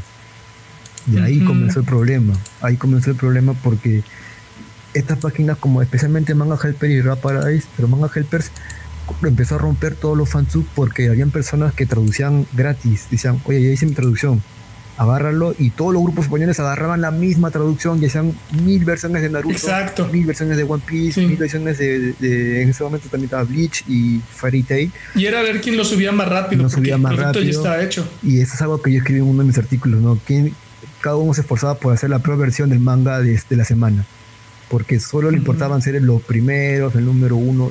Naito también compitió. O sea, editar manga de la Shonen Jump es un, es un reto porque vas a competir con medio mundo. Yo al menos eh, cuando la única serie, hemos trabajado series de, de la Shonen Jump semanales, pero la que más nos recuerdan creo todos es por Medaka Box. Mm. Medaka Box era una serie que un peruano la dejó porque el, el editor me dijo, oye, te la cedo a ti, avánzala tú y empezamos a competir con otro grupo. Pero yo tuve la suerte de que el grupo inglés me invite, oye, edita con nosotros, trabajemos juntos para ver cómo podemos avanzar el manga, ¿no? Y lo tomé y ahí, ahí fue donde comenzó el problema, ¿no? De velocidad va a ser igual que calidad, porque muchos grupos se peleaban por ese manga, editaban como sea, traducían. Es un manga muy complicado de traducir, eh, yo, yo lo sé muy bien. Eh, pero en ese momento hicimos el truquito que siempre me gusta usarlo, que es el de tener grupo por todo el mundo. El equipo de España hacía la traducción en la, en, la, en la mañana, que era para ellos, para mí era noche. Yo estaba durmiendo. Cuando ya despertaba, eh, ya, ya, ya, ya, tenía todo listo, solo pegar texto. Y como la mayoría son, de, son de México y toda América Latina, ya estaba listo a las 10 de la mañana. Sí, sí, no era todo un fenómeno, porque chequen, o sea, lo que eso era el internet, todo lo que trabajamos. Y ahora, justo de lo que nos está hablando Marco, la comunidad en línea, porque había un código de pirata, realmente sí había reglas entre todos los que trabajamos aquí. Y o sea, estas son las cuatro que yo conocía y que yo respetaba cuando estaba trabajando. Bueno, una no la respeté mucho porque no la sabía, pero cuando me cagó medio mundo la aprendí. Pero la primera era esa, no cobrar, o sea, esto es de fans para fans, tú no puedes de ponerle un paywall de lo quieres ver, tienes que meterte a mi página de paga. En primera era muy difícil, era muy difícil. Pero encima de eso, todo el concepto de meterle anuncios, cosas por el estilo, era muy mal visto, muy, muy mal visto. Y el segundo punto, siempre todos los animes subtitulados y demás te decían, please support the official release, o sea, por favor apoya el original. Siempre era de, güey, o sea, esto existe, pero lo estamos trayendo legal porque no hay legal. Si puedes, si llega a tu país, compra el legal. De ahí, pues Marco lo está hablando, ¿no? El Snipe era muy de mal gusto que un proyecto lo estuviera trabajando alguien y de alguna forma te robaras el trabajo a medias, lo publicaras tú en su nombre o peor, que lo copiaras tal como estaba y le borraras el logotipo y lo subieras bajo tu propio nombre. Eso era, ajá, muy sucio, muy rastrero. Y por ejemplo, también pasaba el fenómeno de que, por ejemplo, llegaba el autor, como nos estaba diciendo Marco, ¿no? Llegaba la Shonen Jump y te decía, oye, no quiero que hagas esto, túmbalo por favor. Y en general, pues casi todos los fans, excepto contados grupos por contadas razones, respetaban los deseos. O sea, si el autor decía, oye, no me gusta esto, por favor deja de hacer aquello. En general, como que había este código entre los fansubers y los Scanlations. No sé, ¿hay alguna otra regla que no haya pensado eh, Evelyn, eh, tú que estás en el fansub, ¿hay alguna otra regla que sí te suene de que todos respetaban el código?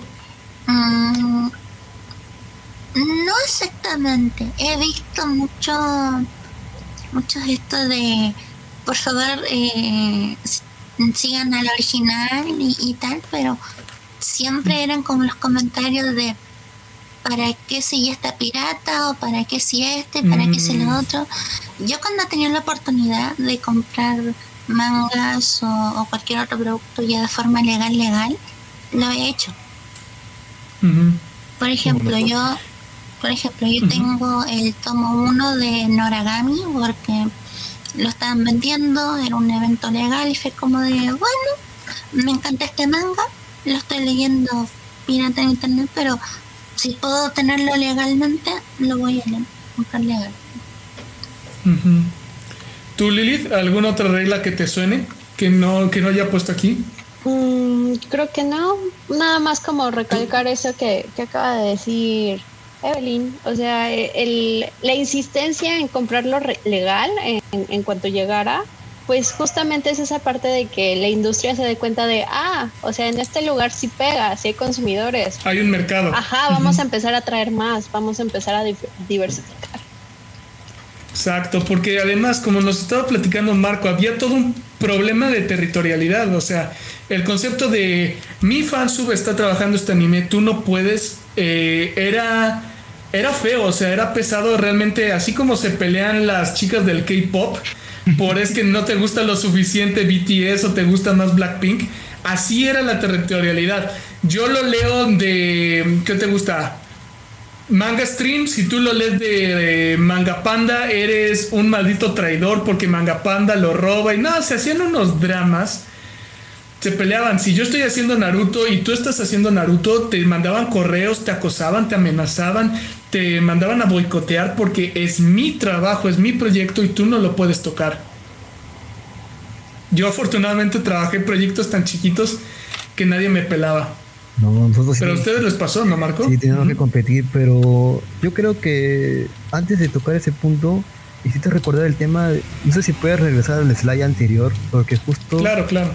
Eh, en el tema de apoyar al, autor, ¿no?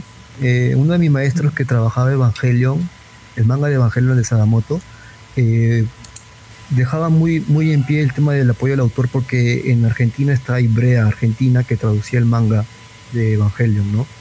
Y él siempre lo recalcaba bastante porque no le querían que agarraran problemas y todo eso. Eh, nosotros como grupo sí al menos hemos tenido un roce por, por, fanpage con Ibrea porque estábamos debatiendo dentro de nuestro fanpage vino Ibrea a comentar, ¿no? Sobre el tema de traducción y todo eso, y la gente como que inventó entrar en show, ¿qué hace Ibrea acá en un fansub? Y, y como que ellos también nos explicaban, ¿no? Que las traducciones que ellos hacen son netamente para Argentina, son regionales, bla, bla, bla, bla. Pero aquí comenzó un, un problema muy grande, ¿no? Que a veces los fans querían los, los extras de los tomos, que son la, el cover, los comentarios del autor y todo eso yo no lo subía porque no sentía que no era lo correcto, porque a veces hay, personas que agarran eso, lo imprimen y se hacen un tomo ellos, ellos mismos y lo venden. Mm. Yo, yo, no subía eso porque yo sé que cuando uno compra un manga original, al menos ahí tienen los comentarios del autor traducidos, los extras, todo bonito, ¿no? Eso es importante y eso es mucho, eso, eso es algo que los fans no, no saben. A veces lo suben por ganar fans, entre comillas, pero hacen un daño tremendo a la industria. Por eso yo, yo en mi caso yo nunca lo subía los extras. Todo lo que son makes, covers, nunca lo subía. Yo los eliminaba nada más. Que también es la, el gusto por saberlo todo, ¿no? O sea, si te dicen, por ejemplo, yo aquí tengo los que son los guidebooks de Naruto con todo lo contenido y el fan sabe, ah, pues es que hay covers, hay cosas entre las páginas y yo quiero leerlo todo. Y ahora sí que, sí, yo creo que muchos fans, a mí no se me había ocurrido hasta que lo comentaste ahorita, la idea de que alguien lo imprimiera en pirata. Yo solo pensé, pues es que quiero ver cómo era la portada y la contraportada y... No, en Perú es diferente. En Perú creo que tenemos, mm. creo que es un deporte nacional no pagar impuestos y ser pirata. Mm. Porque yo cuando iba, yo, yo, yo dejé de ir a eventos en Perú porque yo cuando iba a los eventos en Perú, por ejemplo, Otaku Fest, me iba a la tienda de mangas y veía trabajos de mis amigos de otros fansub que los imprimían y hasta encontré mi propio trabajo. Le digo, oye, yo fui el editor de esto, ¿me vas a dar un descuento? Me dijeron, no, chiquillo, no, por ahora no. Te lo dejo a 10 dólares, como una conversión así, ¿no? Pero yo lo, yo, yo, lo edité, yo sabía pasé madrugadas hasta mañana trabajando esto. Y a ellos le importan un pepino, ¿no? Y ahí como que ya dejé de ir. Sí, ellos van por el dinero. Exacto, yo dejé ya de ir a esos eventos en Perú solo me enfoqué más a apoyar las editoriales y, irme por lo legal, ¿no? Si bien uno trabajó ya series, pero a veces hay personas que solo ven el dinero fácil y los fans le importan eso también un pepino, solo quieren su trabajo para leerlo en casa o algo así, pero también hacen mucho daño a, la persona que tradució eso y a la industria también.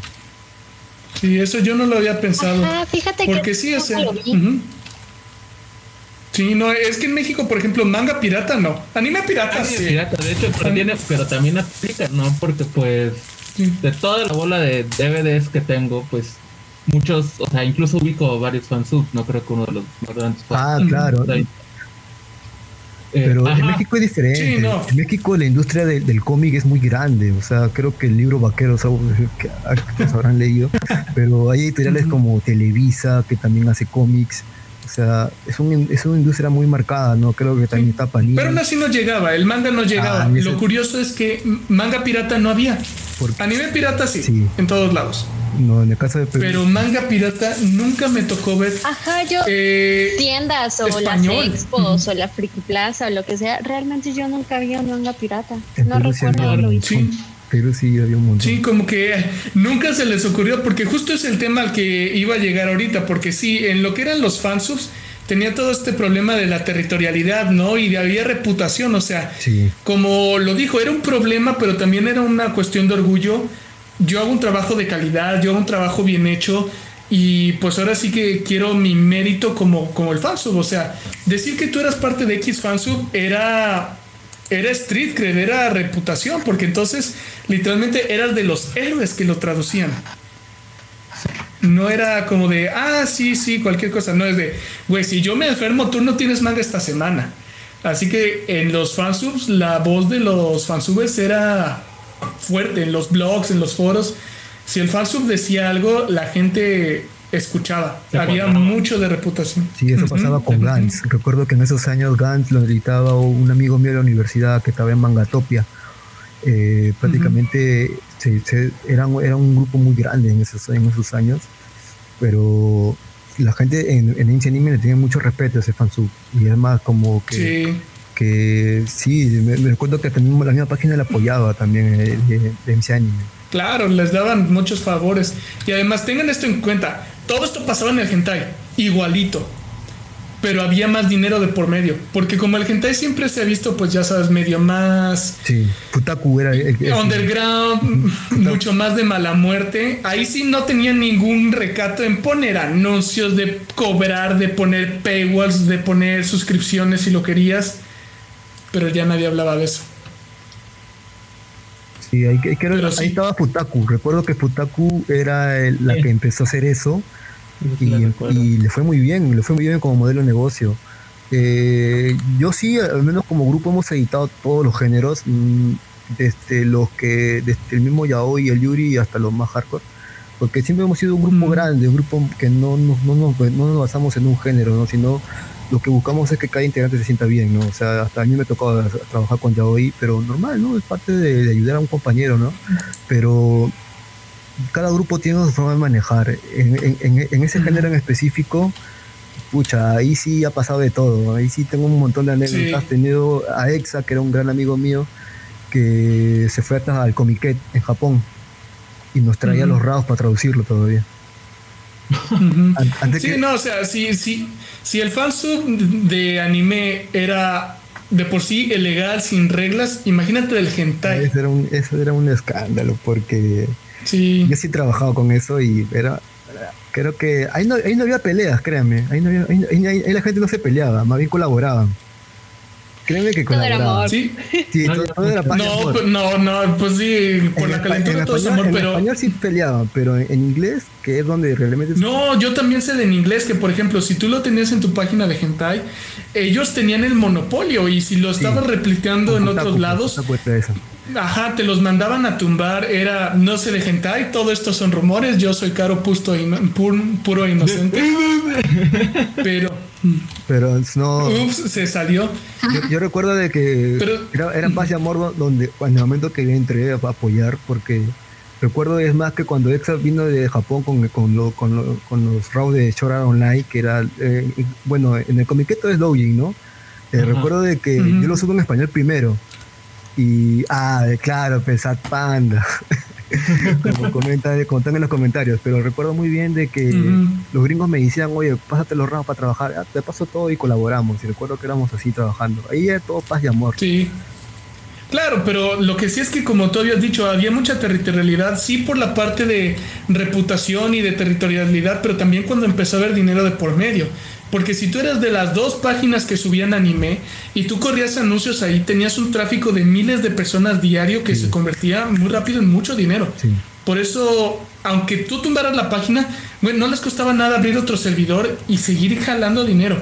Y ahora en el hentai, donde la gente por la calentura suelta varo, era mucho más. Pero aquí es donde yo quiero hablar de la muerte y no muerte del fansub. Porque gracias al streaming, a todas las cosas que hemos platicado, los servicios del fansub empezaron a bajar. O sea, ya no necesito verlo pirata si lo puedo ver en Netflix. O sea, más fácil, ¿no?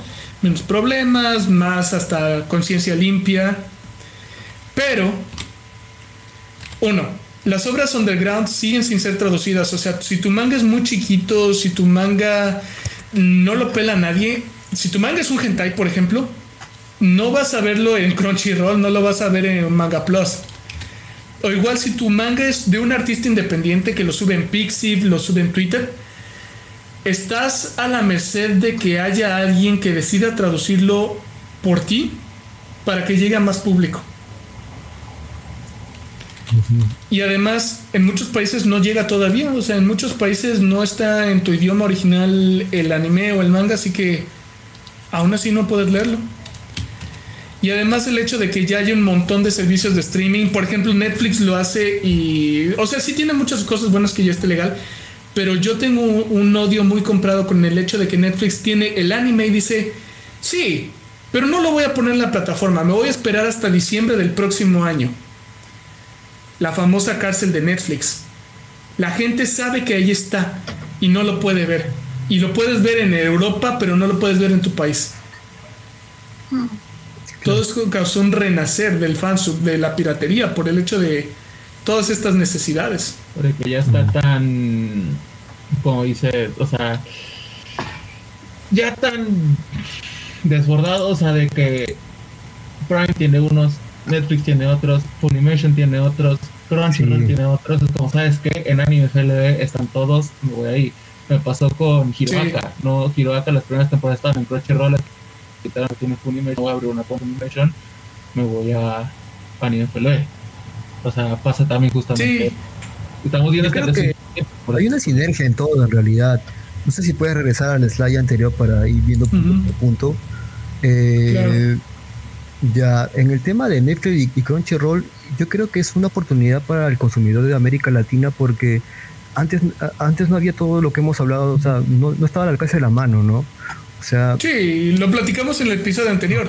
Gracias al streaming, el anime se ha vuelto más popular en estos últimos cinco años que en toda la existencia. O sea, tengo amigos, amigos que ven anime porque hasta me piden recomendaciones, pero lo ven como una serie normal, ¿no? Eh, a veces es lo mismo que lo, que me pasó con, con Star Wars Visions. O sea, si tú conoces y ves los estudios que están colaborando ahí, son estudios muy buenos, con buena trayectoria, ¿no? Colorido, los más grandes. Pero creo que al fan de Star Wars no le importa eso, ¿no? Pero tú cuando ves Star Wars Vision y ves el estudio y dices, ah, no, acá viene lo bueno. Y son capítulos buenos en realidad, ¿no? En el caso de Manga Plus, para mí creo que fue una, es una forma de poner orden, porque no había orden en el tema del manga. Creo que el manga, se, el manga, el manga, lo bueno del manga es que hay un montón de géneros, hay un montón de autores y hay un montón también por abarcar y por traducir pero te voy a contar una anécdota mía y después le mando un saludo a Verdugo, que, que nos ve de España, a madrugada, mi compañero. Yo recuerdo que Verdugo hace muchos años me dijo, oye, vamos a traducir este manga. Le digo, no, que no me gusta, está feo los dibujos, no me, nadie le va a gustar este manga. Ese manga era Shingeki no Kyoji. ¡Ay, no! Ese manga fue pucha, cuando nadie lo traducía, cuando nadie, nadie le importaba ese manga. Ah, y recién estaba en el capítulo 2 en español digo en inglés, en inglés. Y me dijo, oye, hay que traducir esto. Me dice, no, está bien feo el verdugo. ¿Estás seguro que la gente sí, léelo? Yo lo leía y digo, pucha, no sé. Pero yo me imagino que si lo hubiéramos traducido, hubiéramos sido los primeros, todo, pero la guerra que nos iba a llegar iba a ser peor. Así que, bueno, por algo habrá sido, ¿no? En el caso que bueno, antes de avanzar, yo quiero aprovechar que tú lo tocaste Próximo episodio vamos a tener a los descanonizados, un podcast de Star Wars, porque vamos a hacer justo el análisis de Star Wars Visions. Gracias por darme un segue perfecto. y sí, bueno, sí, no, y Manga Plus sí puso orden. Definitivamente Manga Plus sí puso orden. Pero, por ejemplo, yo he dicho, da un servicio de suscripción que puedas leer la Shonen Jump en español. Yo encantado. Pero el hecho de que su sistema es, tienes los primeros tres episodios y los últimos tres Imagínate, por ejemplo, cuando Naruto. Tienes Naruto 1, 2 y 3 y Naruto 701, 702, 703. Sí, sí. Para el que acaba de empezar, ¿qué hace? Ya leí los primeros tres, ¿qué hago ahora? Justo mi compañero me comentó sobre eso. Porque yo, le dije lo mismo por el tema de, de Spice of eh, Family. Y le doy la razón. Cuando él me dijo, oye, él estudia japonés, me dijo, oye, me, estas plataformas también dan oportunidad de trabajo. Lo mismo pasó con uh hace, claro, hace poquito reclutando editores. Eh, yo no postulé porque yo no soy diseñador gráfico y prefiero darle la oportunidad a un diseñador de carrera que yo, que tengo experiencia. Pero cuando él, mi compañero eh, empezó a traducir el manga, me dijo, oye, ¿y ahora cómo leo los, otros capítulos? Le digo, cómprate el manga, me dijo. Y sí había opción para comprar, porque creo que está amarrado con las editoriales de español y, de América Latina. Y sí se puede conseguir. Bueno, en el caso de Perú, yo espero muchos meses por tener un tomo pero así uno poquito va avanzando y apoyando con la con la con el autor también no Sí, que justo por ahí quiero, era justo el último punto. Siguen existiendo, o sea, yo sigo leyendo manga pirata y sigo viendo anime pirata, porque lo que ha pasado es que los grandes agregators, las grandes páginas que compilan anime y que compilan manga, como por ejemplo Mangadex, ya hicieron tratos con las empresas legales y fue un básicamente ya sabe, la Shonen Jump y las empresas japonesas saben de nuestra existencia. Ya no somos los blogs pequeñitos que nadie les importaba y que pues no pasaba nada. Saben que existes. Y básicamente es un te dejo trabajar, pero en el momento en el que yo te diga tumbas esto porque voy a sacar ya mi publicación oficial, la tumbas. Y ese ha sido básicamente como el acuerdo que creo que es lo mejor de dos mundos. Porque es un win-to-win para ambos. Sí, si por ejemplo va a salir Spider X Family, por ejemplo. Sí, si no lo agarraste desde el inicio, ni modo, lo lamento mucho. Pero si lo empezaste, lo puedes haber empezado en Manga Plus y estar leyendo cada semana el episodio. y tranquilamente, sin necesidad de decir que esto es ilegal, no, lo lees oficial. Sí, en- Lástima por quien llega después y quiere leerlo y pues vamos en el capítulo 200 y vuelves al problema original, ¿no? exacto. Y eso es algo que también... Pero pasa igual con el Es, algo- anime. es algo que también pasó con Netflix y con Anime FLB, creo. Sí, recuerdo, o era. Crunchyroll, creo. Eh, por ejemplo, Crunchyroll sacó una serie que es de los seres de la King, Ginga Doeyu, ¿no? Los seres, seres galácticos, algo así, recuerdo que era, donde está Hiroyuki Sawano como compositor. Eh, es, un, es un remake como Yamato, pero si tú quieres ver el, el- la- el original, la, la serie original, lo tienes que ver en anime, anime FLB porque están todos los capítulos antiguazos del 98 hasta el 2000. Creo que hay una sinergia entre ambos, ¿no? O sea, lo puedo ver legal, lo actual, y puedo ver lo antiguito en una, en una página pirata, ¿no? No, no, no tiene que Porque si no, no existe. no tiene por qué competir. Más bien son, para el consumidor es un agregado más. Ahora, Sí. dentro de mi experiencia, eh, como estábamos hablando allá hace unos momentos, en el caso de mi grupo sí hubo intención de compra. Eh, o sea, nos querían comprar para trabajar ya como una editorial formal. Una de ellas fue, como te dije, en Colombia, que querían nuestro trabajo imprimirlo y venderlo, todas esas cosas. Y otra fue de Japón, para Eso está increíble. hacer un modelo de negocio, a- pero creo que apareció el tema de anime Onega y como que se malogró un poco las negociaciones, porque yo ya había dado mi constitución por el, por el equipo, que vamos a matar en planilla, bla, bla, bla. Eh, nuestro compañero que vive en Japón, en Kioto, y estaba haciendo las negociaciones, pero como hubo un problema por el tema del COVID, no se pudo lanzar el proyecto, pero sí hay empresas que ven esto como si fuera una oportunidad, ¿no? Y buscan a los fans Sí. para, para darles esas oportunidades. Sí, que justo aquí es donde quisiera, por ejemplo, escuchar sus opiniones, o sea, el valor de la existencia del fansub, de los pros, yo puedo decir, o sea, si no existiera por el pro de la existencia del fansub, yo no estaría aquí, simple y sencillo. Me expuso a miles de obras, yo entré nada más queriendo ver Naruto porque no estaba completo en español latino y salí con yendo a Japón, comprando todo esto, una adicción al manga que no me da para las drogas, etcétera. Además, lo que dijimos, ¿no? O sea, si no hubiera existido un mercado ilegal, no hubiéramos jamás hablado de que Japón se hubiera dado cuenta, hay gente que lo compra, porque a Japón nunca le importó. No. Japón nunca hizo ningún push fuerte para decir, ah, es que hay que vender nuestro anime en Estados Unidos, México, Ja- eh, Francia. No, Japón, esto es nuestro, ¿qué te importa?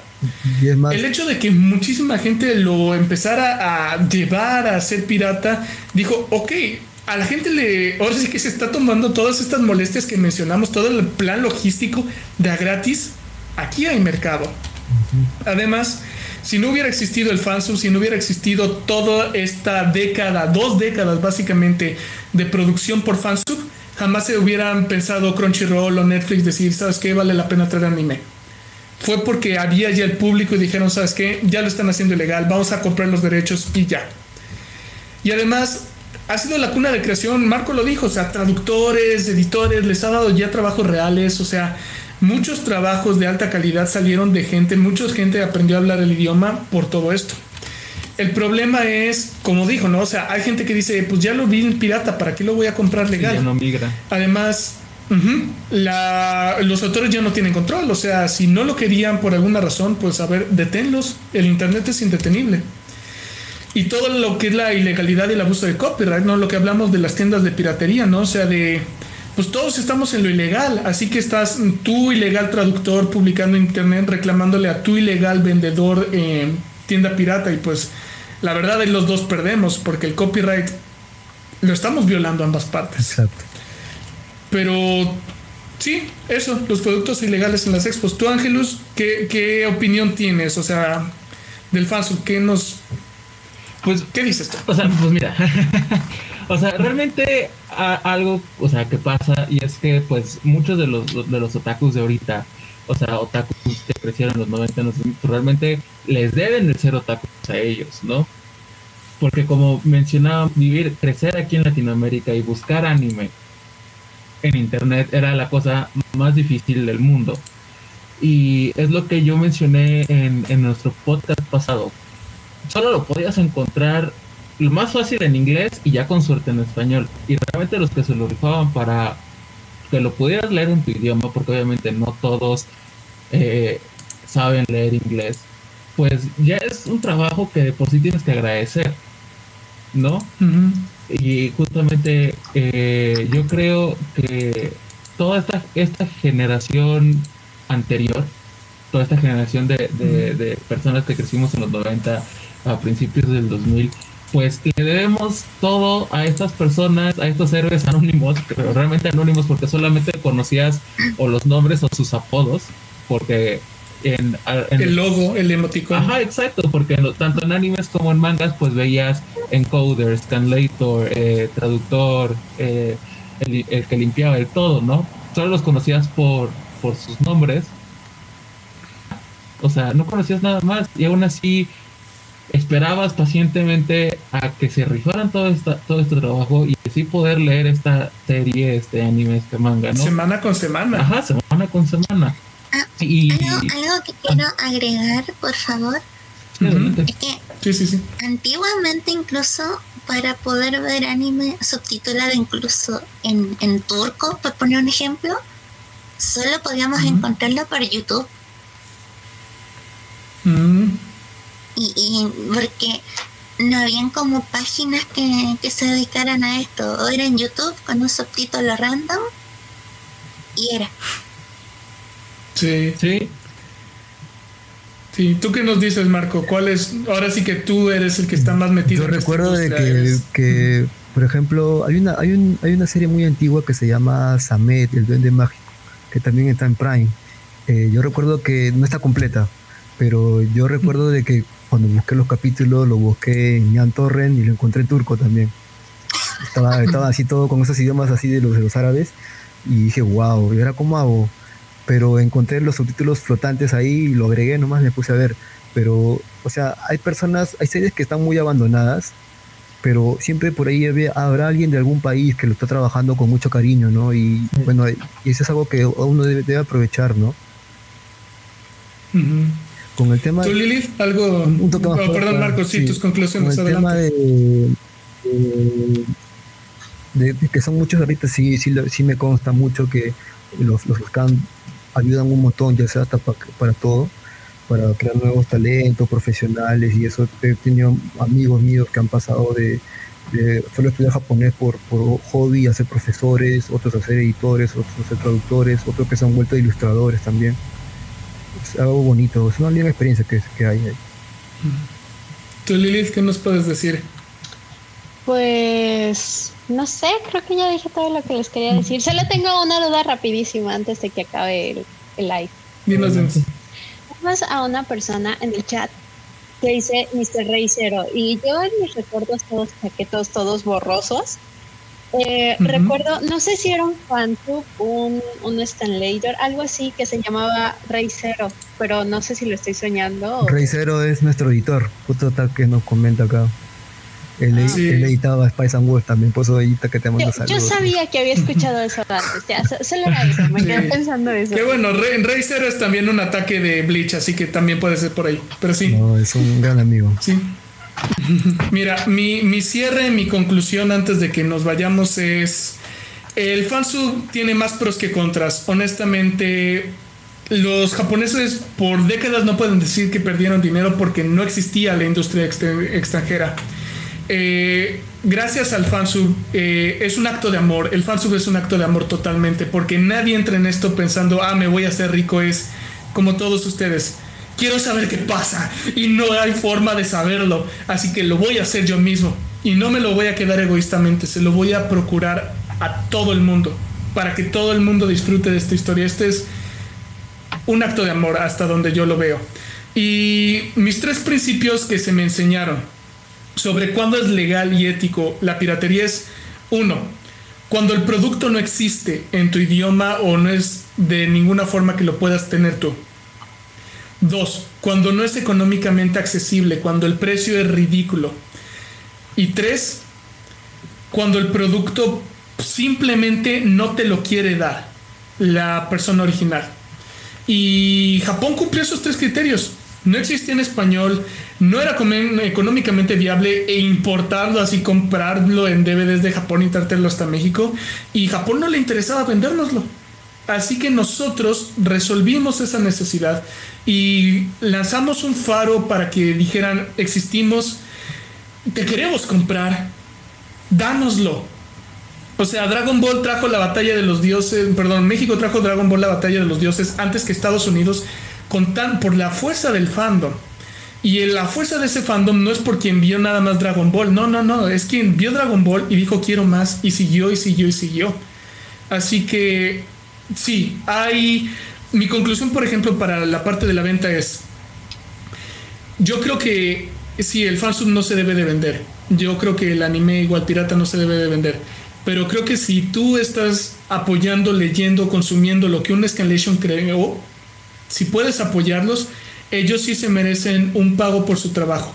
No por venderlo, no por venderlo, jamás por vender el producto. Por la chinga que Pero sí por la labor que están haciendo. Sí, Sí, no, es una chinga legal. sí, completamente. Es- Pero Angelus, entonces, sí, ya si me es para, para ir, para ir concluyendo.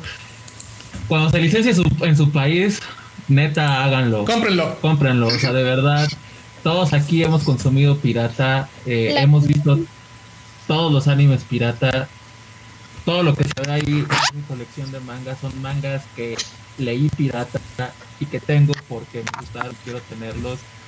Neta, apoyen, apoyen a, a los fansub, a los fandub, pero cuando se licencien, ahora que así, cuando se licencia en su país, consíganlo, o sea, de verdad, Sí. consíganlo, porque Yo tengo miles de pesos en manga, igual todo Sí. comprado en cuanto llegó a México y cuando yo fui a Japón también compré, porque es eso, ¿no?